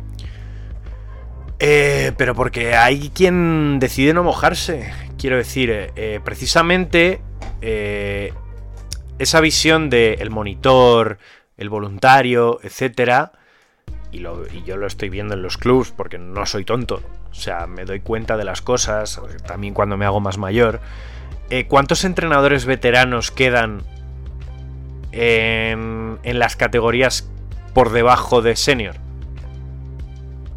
Veteranos. Veteranos. Me refiero a entrenadores de más de 45 años. Eh, lo- los, los- los clásicos que tienen claro que les gusta formar. Pocos. Pocos. Más bien tirando a pocos. Casi ninguno. Luego, entre 35 y 45, pues te encuentras alguno que está muy enganchado y tal, y que le mola mucho, y como su hijo pues está en la edad de, de jugar, pues, pues está ahí. Vale, alguno. La gran mayoría son gente que tiene entre 18 y 29 años, que están en la situación en la que estamos y se sacan un dinerillo porque probablemente juegan en el club, han jugado en el club muchísimos, años, eh, las circunstancias que sea. Con lo cual, eh, yo creo que ninguna de las circunstancias es independiente de la otra. Se paga poco y se consideran monitores a los entrenadores porque eh, te ahorra más problemas buscar a un chaval de tu club que te llene el hueco por un dinero que le paga lo que le cuesta jugar a buscar a una persona que de verdad me- que de verdad tenga cualificación para hacer bien el trabajo. y Porque sí, porque sí, todos entendemos que los chavales que, que van a, entrenar en su club y tal y no sé qué, que son entrenadores, se sacan el título. Pero aquí todos nos hemos sacado el título. Que hay títulos que son un chiste. Claro, que, que- que- que- que para no sacarte el título de entrenador de baloncesto tienes que no ir a ninguna clase, eh, no saber que una pelota es redonda y no saber leer y escribir. Claro. Hombre, y, y- y si, y si no has catado algo del deporte. Claro, eh, Obviamente. entonces, claro, yo a lo que voy es que yo he compartido cursos de entrenador con chavales a los que mm, sacaba 10 años que prestaban la misma atención que te puedes imaginar que un perro a al cielo, ¿sabes? O sea, ninguna. No prestaban ninguna atención. Entonces, claro, eh, es la pescadilla que se muerde la cola. ¿Qué estímulo económico se va a dar a una profesión que se ve como tapar un hueco, como... mm, la, la que menos me ha gustado de todo lo que has dicho, Alberto, es la de cuidador. Y ahí es a donde voy a- al tema de la, de la valoración personal y del tiempo del entrenador. Que es que muchos padres, muchos, muchísimos, muchísimas familias de jugadores más jóvenes piensan que están dejando a sus hijos en la guardería. Y actúan como si sus hijos estuvieran en la guardería. Y claro, así se paga. Como una persona que está dos horitas, cada tres días, cada dos días, vigilando al, al nene. Entonces es la pescadilla que se muerde la cola. A mí personalmente me pone muy triste y me hace plantearme si el año pasado no fue de verdad mi último año como entrenador. Porque la, Entréis demasiado en lo económico, porque creo que es el último punto, Mm. ¿vale? Pero continúa. Y, y ese es mi punto, básicamente, que, que, que- que no se valora el tiempo. El tiempo. Porque si un padre de un equipo cualquiera del club en el que yo juego, a mí me pidiese ayuda por aquello a lo que yo me dedico fuera del baloncesto, en un asunto profesional, eh, probablemente estaría dispuesto a pagarme la diferencia de tiempo que eso me supone. A pagármelo justamente, a pagármelo probablemente igual que lo que me pagan en mi salario de mi empresa. Pero no están dispuestos a hacer lo mismo por mi tiempo de entrenador. Porque se supone que lo hacemos por, yo qué sé. Sí. Por amor al arte, sí, básicamente. Y ese es mi punto. Que, que- que- Es no se puede valorar el tiempo de la gente de manera diferente si estamos hablando de un trabajo u otro, porque es un trabajo igual. Otra cosa es que sea un empleo. Pero trabajo es igual. Muchas, bueno, son tantas cosas, ¿por dónde empezar? Bueno, una de las, una de las cuestiones que yo creo de recompensa que se pueda hacer al final es, eh, obviamente, a- entrenar a equipos más importantes, por decirlo de alguna manera, ¿no? Un Es decir, sistema de meritocracia, ¿no? Digamos.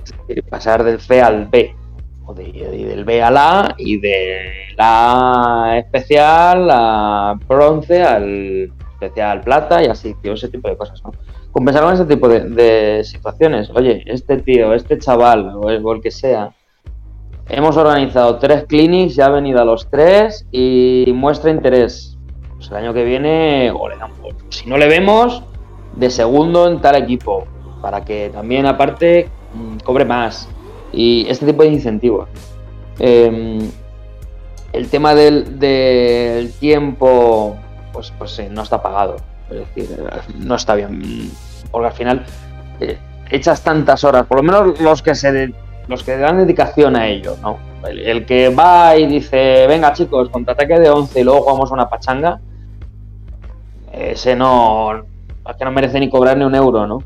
Eh, pero los que sí que preparamos el entrenamiento y, por lo menos lo intentamos hacer bien, con una planificación y con unos objetivos, te podrás salir mejor o peor. Con el carácter que tengas, da igual, pero intentas hacerlo. Pues no está bien pagado. Mm, Es así. Mm, Yo tengo la suerte de estar en un club que pagan bien. Pero hay Para lo que es poco más- el, para lo que es el tema. Pagan sí, sí, para lo, que bien. es el te- para lo que es el tema, eh, la leche, o sea, de verdad. Pongo un ejemplo, yo estoy en Villalba, sigo en Villalba, tiene, mm, en los equipos que entrenan dos días son 200 euros, está bien, porque al final son normalmente dos horas a la semana. Echas cuentas y más o menos te puede salir bien. Para equipos que entrenan tres días, en función del curso de entrenador que tienes, te pagan más o menos. Yo que soy entrenador superior, 280. Bueno, hostias. Bueno, vamos a mirar al club de al lado, que para fichar al, al keniata del nacido el 1 de enero del año que sea, eh, muy bien. Pero luego por equipo, da igual donde sea, son 150 euros. Entonces dices, hostias, eh, no está bien pagado. ves el nivel de exigencia de un club como Torredones y ves el salario que cobran los entrenadores y dices, no veo ningún tipo de coherencia. Ni motivación en este caso, ¿verdad? Ahí entra la cosa, que, que hablas con. Yo tengo amigos obviamente allí y, y hablas con ellos y te dicen: No, sí, está muy bien, tal, no sé qué, pero es que me da igual entrenar eh, a nivel monetario. El Junior A, que está jugando Final Four, que el Cadete Z. Porque pagan, cobran lo mismo. Entonces dicen: A nivel motivación, la tengo que encontrar de cara al futuro si me quiero dedicar a esto porque me gusta mucho y porque en un futuro tal, pero si no. Y de cara no un poco a que, a que yo creo que, a pesar de que seamos conscientes de que es un mundo difícil y en el que en principio no vamos a tener la facilidad de llegar a nada, en principio, que lo hacemos más, pues no tanto por amor al arte, sino porque también a nosotros a nivel personal nos reportan cosas. Yo creo que al final es un deporte que nos gusta, lo hemos vivido como jugadores, pasarte al otro lado también y querer transmitir cosas es importante. Eh, pero buscas esa diferencia, ¿no? Si no es salarial, pues por lo menos de, bueno, pues es que estoy llevando un equipo un poquito mejor este año y, me motiva porque quiero eh, estar en ese grado competitivo, tal. Y ya si os parece para ir rematando, que yo creo que el programa se nos está alargando, eh, económicamente, eh, ya hemos dicho que depende del sitio, si es mejor pagado, peor pagado, tal. Pero yo quiero abrir un melón en concreto y muy a raíz con lo que ha dicho Jacobo de, de los entrenadores, de cuántos entrenadores mm, experimentados, podríamos decir, nos encontramos en categorías de formación, de cantera y tal. Y yo creo que es un hecho, ¿no? De que en el 90% de los sitios, por no decir, porque a lo mejor habrá excepciones, ¿no? Eh, siempre el entrenador eh, ayudante cobra peor que el principal. Que es un hecho. Pero la cuestión es, la brecha es enorme. No sé si en Eh, vuestros clubes es así, Claro, tanta la diferencia. Y aquí acabo con una cosa y ya os metéis. Es que yo muchas veces, a mí me encantaría ser entrenador ayudante. ahí. Pero claro, eh, mi tiempo tiene un valor, mi experiencia creo que hasta cierto punto tiene que ser considerada económicamente con, un, como, con una cantidad. Y sin embargo, claro, ejemplo, si como principal cobras 200 euros y como ayudante cobras 60 y echas las mismas horas, muy complicado que haya gente que diga, no, no, venga, yo soy ayudante de este chavalito nuevo para echarle una mano, aportarle experiencia, que mejore, que se forme. Aquí Creo que es de las cosas más complicadas El ¿eh? tema- que hay. el tema es, eh, la diferencia entre lo que cobra el principal y el ayudante es abismal, si es que acaso hay algo. Claro. Porque yo sé de clubes en los que al entrenador ayudante se le dice, no, tú estás de ayudante de este y te pagamos el curso de entrenador que te toque. Y a poco que te cuenta, sabemos que no. A mí cuadra, lo que me, claro, a mí lo que me cabrea de- del tema es que eh, se deja de buscar a la mejor persona para el trabajo. O sea, los clubes ya no buscan al mejor entrenador para, para el trabajo. Buscan llenar huecos. eh, funcionan como, como una empresa de, que yo lo llamo de intercambio desigual, que es todos los niños y niñas pagan un montón de dinero y entonces tú tienes que asegurarte de que hay suficientes personas para prestarles el servicio. Y entonces ya dejas de buscar que sean personas... Vamos a, vamos a ser honestos. Es que si la federación no exigiese que, hubiese, que tuviésemos título, a los clubes les daría igual. Pero y, ya no solo eso, una cosa que has comentado, los equipos han dejado, o los clubs han dejado de buscar a personas eh, que de verdad pueden encajar con el puesto, tal. Es que yo creo que ya hemos entrado incluso en, el hecho de si yo mismo he hecho la ley y la trampa de la cantidad de los salarios y tal, si es que no me lo creo ni yo mismo, ¿cómo voy a convencer a alguien de que por, en este caso, vuelvo al tema que yo creo que es importante, que es lo de los ayudantes, por una cantidad tan ínfima de dinero, ¿de verdad me estoy creyendo yo que voy a conseguir a alguien en condiciones por esa cantidad y que va a dedicar todo ese tiempo? Y que además yo me he encontrado ya, porque aún, aún, aún decidiendo no estar activo este año, me han seguido llamando para que vaya a entrenar a clubs. Eh, te encuentras con, con gente, con, con directores deportivos, que se nota que lo que están buscando es alguien que llene el hueco. O sea, alguien que no les dejen bragas. Que no. Alguien que cubra. Que cubra el expediente y, tal. Y no. O sea, ya no. Me, entristece mucho. Porque. Creo que es lo que falla. De cómo está montado el baloncesto concretamente aquí en Madrid. Creo que es lo que falla. Que a los entrenadores no se nos paga. Porque lo que, lo que nos dan no es pagarnos. No es pagarnos. Y entonces, ¿cada vez salen mejores jugadores? Sí. Pero ah, ¿por qué creo yo que salen mejores jugadores? Porque los equipos potentes eh, están ahí y, y a quien tiene que formarlos los pagan bien, a eso sí. Y porque el deporte es cada vez más popular. Y por lo tanto cada vez salen mejores jugadores que están dispuestos sus padres a invertir en esto o en aquello para que sean mejores todavía. Pero el eslabón que falla es que, quitando ese 1% que son extraordinarios, todos los que estamos por detrás no estamos cubiertos. O sea, estamos cubiertos por la ley de la selva. Que es que tengas suerte y te toque en el momento oportuno, en el lugar correcto, con el equipo tal. Y que te y entonces te hagan profesional. Claro, porque el- es, es- es lo que yo siempre diré de Estados Unidos. Es que en Estados Unidos los entrenadores de instituto normalmente tienen jornada partida. Se entiende. Tienen un empleo o un trabajo o un negocio por la mañana y por las tardes se dedican todos los días a ser entrenadores de baloncesto. No es un. No es el, un mega chollo, pero joder. Les, les pide una profesionalidad con la que tienen que cumplir. Aquí. pff, Si es que. No, no, no voy a seguir hablando porque la verdad es que se me comen los demonios, pero. Pero en fin. Que al final. Remata Pérez. Y así. Y así. Volvemos al, a reconducir. de los ayudantes. Eh, muchas veces al final eh, es el, el- el- el- trabajo complementario.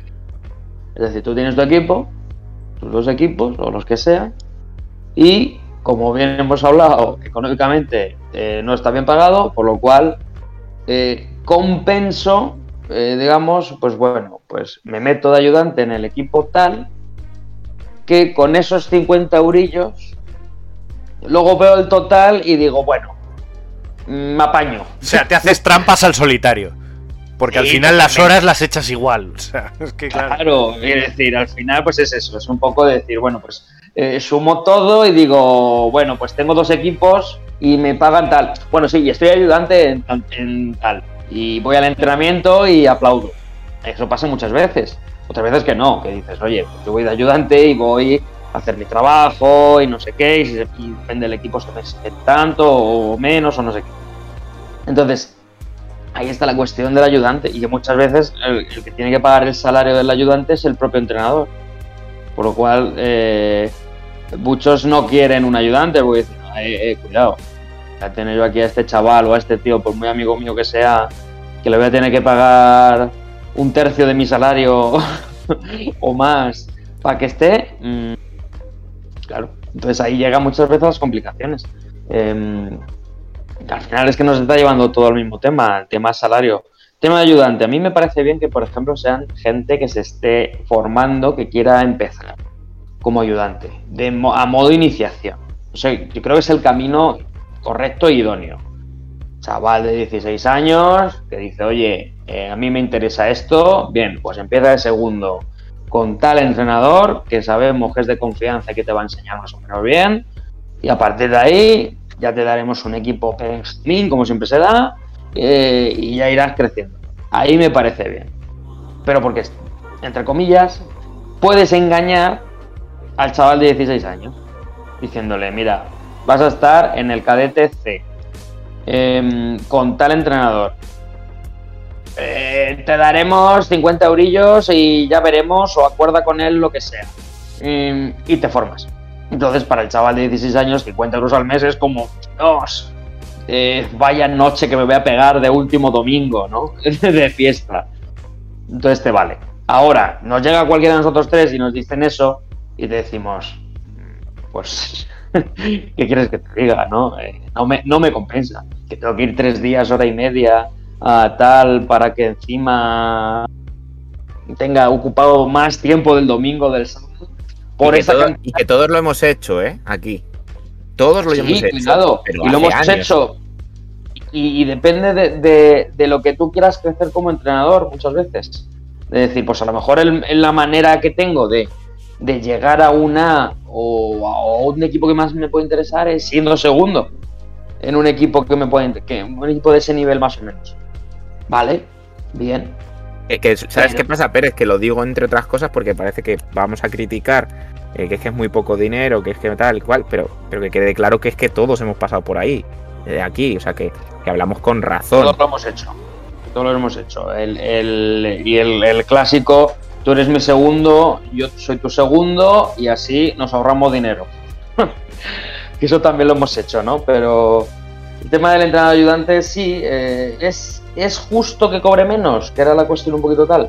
Pues sí, las cosas como son. Yo, no- yo eso estoy de acuerdo, pero que me refería sobre todo a la brecha, ¿no? Que hay, hay brechas insalvables.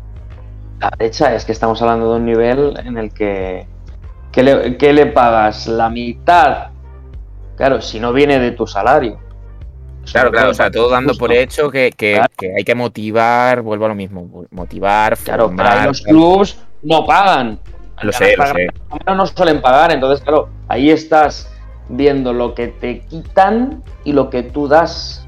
Entonces, al final dices, más o menos puede estar equilibrado en ese cobrar el, el 50% o la mitad de lo que cobra el primer entrenador. Bueno, pues eh, yo no sé si os esperabais un tema tan denso, mm, pero no sé, ¿qué os parece si le doy una vuelta y para futuras semanas una parte 2 con otros enfoques? Porque yo creo que queda mucho por hablar de, esto que hemos tratado. Me parece correcto. Gracias Alberto. Eh, si alguien tiene algo que comentar sobre este tema, recordamos nuestras redes sociales. En Twitter e Instagram estamos como arroba zona 305 podcast. Eh, dejad vuestras opiniones. eh, cada vez que sale este tema en redes sociales, la cosa arde. Porque Nos pueden mandar, nos pueden mandar audios si quieren también. pueden mandar por- audios, por sí. mensaje directo, Incluso- tal, si vemos. y en algún momento lo- los publicaremos si vuelve este tema. Eh, cerrando este Educando en la cancha, nos vamos con la tercera pista del jugador misterioso.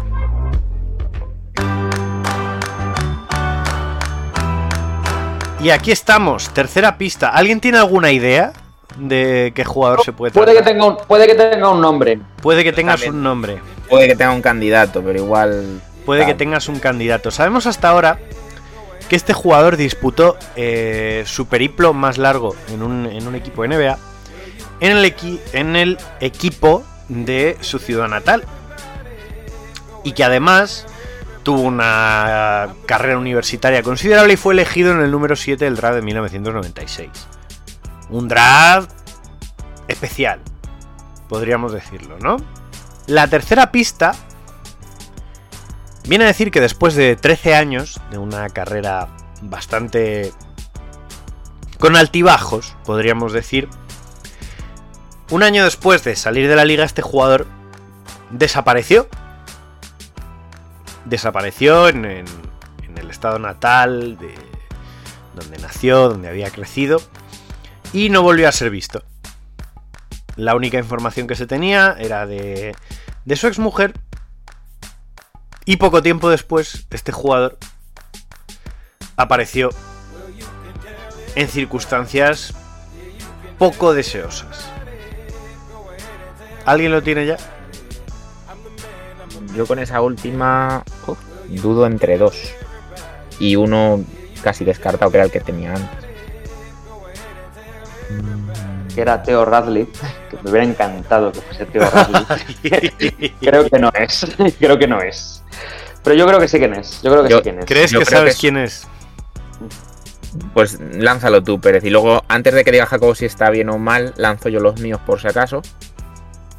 Vale. Eh, yo el nombre que tengo es eh, Lore- Lorenz o Lorenzo, ya me acuerdo cómo se llama, Lorenz Wright, ¿no? Alberto, yo- ¿alguna idea? Eh, Lore- Lawrence Wright yo creo que es, es, es más eh, moderno, ¿no? Yo creo. O a lo mejor estoy Es que, a ver, a lo mejor me estoy equivocando de nombre, pero, pero sé de quién estoy hablando. Sí, yo sé de quién hablas, tranquilo. Eh, pero bueno, yo me he ido al draft del 96 y el primer nombre que se me ha venido, pero claro, luego la historia esta de que desaparece y tal no me cuadra. Entonces eh, había pensado en Marcus Camby, pero claro, esta, esta historia no me cuadra mucho con Marcus Camby. Pues efectivamente, Pérez, Lorenzen Wright. Lorenzen Wright fue el número 7 del draft de 1996 y fue y nació en Memphis, Tennessee, donde jugó 5 años al lado de Pau Gasol de 2001 a 2006 en los Memphis Grizzlies. Tuvo una carrera NBA buena, quizá por lo discreta que fue. eh, tuvo pues temporadas de entre 7 y 10 puntos por partido. Tuvo dos temporadas en, las que promedió por encima de 10 puntos por partido. eh, su periplo en Atlanta y los dos primeros años en Memphis. Y él termina de jugar en la temporada, o, o juega su último partido en la 2009 en Cleveland. Eh, poco después abandona la NBA y al año siguiente desaparece de su casa solo con un montón de drogas. Es la única información que dio su mujer, que se había pirado de casa con un montón de drogas y una pistola. Y eh, mucho, mm, unos meses después apareció muerto Lawrence Wright en, en Mississippi. Eh, nunca se supo exactamente cuáles fueron las circunstancias de su muerte, pero ahí queda. Lorenzen Wright. Sabía yo que a Pérez le iba a gustar este jugador. Porque, porque tiene todos los elementos. Todos los elementos que nos gustan en un jugador. Un jugador prometedor. Un jugador que tiene un par de años buenos. Que luego se va en la absoluta. En el absoluto ostracismo. Y El luego. doble, ¿Qué? el doble pro. El, el doble pro. Eh, pues eso. Pro- prometedor y problemático. Enhorabuena, Pérez. Lorenzen Wright, bien. Alberto, ya te toca. La siguiente. Habrá que La siguiente no adivinarla. acierto porque lo traigo. Bueno, tras haber solucionado el jugador misterioso, nos vamos con el top y el flop. Síguenos en redes. Estamos en Twitter e Instagram como arroba zona 305 podcast. Zona 305. Únete al equipo.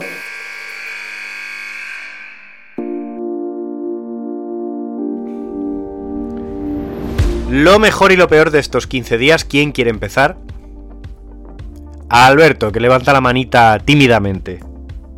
Bueno, como antes he adelantado, mi flop eh, iba a ir relacionado un poco con el tema de, de Educando en la Cancha. Y, y es que en, en la página web La Opinión de Málaga, y yo creo que esto Pérez te sonará, Yo Eh, también, a mí también. ha, ha salido un eh, curioso eh, y controvertido artículo sobre la profesión de entrenador de baloncesto a la que y ya de por sí está poco valorada eh, y estáis cabreados con ello, no os recomiendo que paséis a, a leer ese eh, artículo. No voy a añadirle ningún adjetivo. Entonces mi flop va un poquito para, para ese artículo poco real de lo que es la profesión a la que nos dedicamos. Em, y top, se lo voy a dar a Bradley Bill, porque me hicieron mucha gracia y me parecieron muy jocosas las declaraciones que hizo hace unos días de que al finalizar la, te- la pretemporada fue em, increíble. Eh, cada partido que juego eh, es un reclutamiento más que recibo para irme a otro equipo. Sergio Pérez, tu top. Y voy yo, voy yo. Eh, mi, mi top, Valencia Vázquez femenino. Campeón de la Supercopa Europea. Ante todo un Ekaterimburgo. Además, Ekaterimburgo con incluso Brindy Greener, que estuvo hace tres días contados jugando la final del NBA. O sea, que es el verdadero equipazo de Europa. eh, y Valencia lo ganó. O sea, que no, mi enhorabuena más absoluta al Valencia femenino. Y mi flop no puede ser otro que Vogel. Eh, no puede ser que ya tras dos partidos de pretemporada tengas a la mitad de tu equipo pegándose y pierdas fundamentales. Eso es un tema de vestuario y de entrenador. Y, no tiene más explicación. O sea, no sé qué pretemporada habrán hecho, pero no tenía, no tiene buena pinta la pretemporada como tal. A nivel de vestuario. Bueno, y de juego tampoco, si no han ganado ni un partido. Gracias, Sergio Pérez. Y pues me toca. Me toca mi flop. eh, Russell Westbrook, pero no voy a ser muy duro con él. No voy a ser muy duro con él porque eh, yo confío en Russell Westbrook y en LeBron como jugadores que tarde o temprano aprenden a adaptarse a todos los sistemas, pero no es tanto los números lo que critico de Russell Westbrook. No se te puede quedar esa carita. No puedes eh, parecer sobrepasado por las circunstancias teniendo en cuenta de dónde venimos, Russell que has jugado en Washington, que has jugado en Oklahoma, que te has peleado con Kevin Durant y ahora a nada que no te sale algo, tenemos esa carita de circunstancias. Hombre, por favor, por favor, Russell Westbrook. Creo que sobre todo mi argumento es en favor de la madurez. Es un jugador ya maduro que, que va a averiguar las cosas y que creo que se está agobiando en demasía por algo que, que tiene bajo control. Y mi Los top- focos de Los Ángeles. Sí. Y en, mi, noche de Los Ángeles. y en mi top, eh, un poco en relación a lo que ha dicho Pérez, Cristina Ubiña, eh, jugadora que allá donde va no hace más que acumular galardones porque la verdad es una jugadora todoterreno en la que, a la que en mi opinión durante algún tiempo no, no se le daba todo el pábulo que está recibiendo ahora y, y me parece que se lo merece. Se merece los MVPs que está ganando en cada competición que disputa. Se merece ser la MVP cada, cada día, cada partido, porque, porque está poniendo una marcha más de lo, que, de lo que creíamos posible. Así que top para Cristina Oviña. Y como traigo yo la canción, porque la traigo yo siempre, eh, os di a elegir entre, entre dos opciones la última vez. Pues ahora viene la segunda opción, que es del último disco de Smash Into Pieces. Era una trampa, ¿no? O sea, lo tenías todo ya pensado desde el inicio. Pero ¿eh? por favor, Era, ¿cuán- no, vamos a no, ver. Elegir, elegir, tal. Vamos a ver, Pérez, nos, cono- orden. Conocemos, ya está. nos conocemos ya hace muchos años. ¿Cuándo no es una trampa? Ya. Nos vamos con una de las canciones, uno de los temas del último disco de Smash Into Pieces, eh, que se llama Beyond the Horizon, más allá del horizonte, eh, grupo de electro rock eh, muy interesante, porque con unas raíces en el hardcore muy curiosas. La canción se llama Cut You Off y es un alegato por extirpar a todas esas personas tóxicas de nuestra vida para ser un poquito más felices. ¿Me, me- me dejas terminar diciendo que aunque no hayamos extirpado dos personas tóxicas, que es lo que hemos hecho del programa, que nos faltan David tóxicas, Faoro. no, joder, madre No, mía. escucha, escucha, escucha. Y bien, y, y- y bien ve Fajardo, que aunque no haya sido así. eh, eh, yo voy a gastarme un top extra eh, para felicitarles, que entre publicación y demás, eh, pues es el cumpleaños de los dos. Entonces, eh, nos escuchen o no, pues ahí lo dejamos. Felicidades a los dos y pues a nosotros nos toca despedirnos hasta dentro de 15 días. Adiós. Adiós.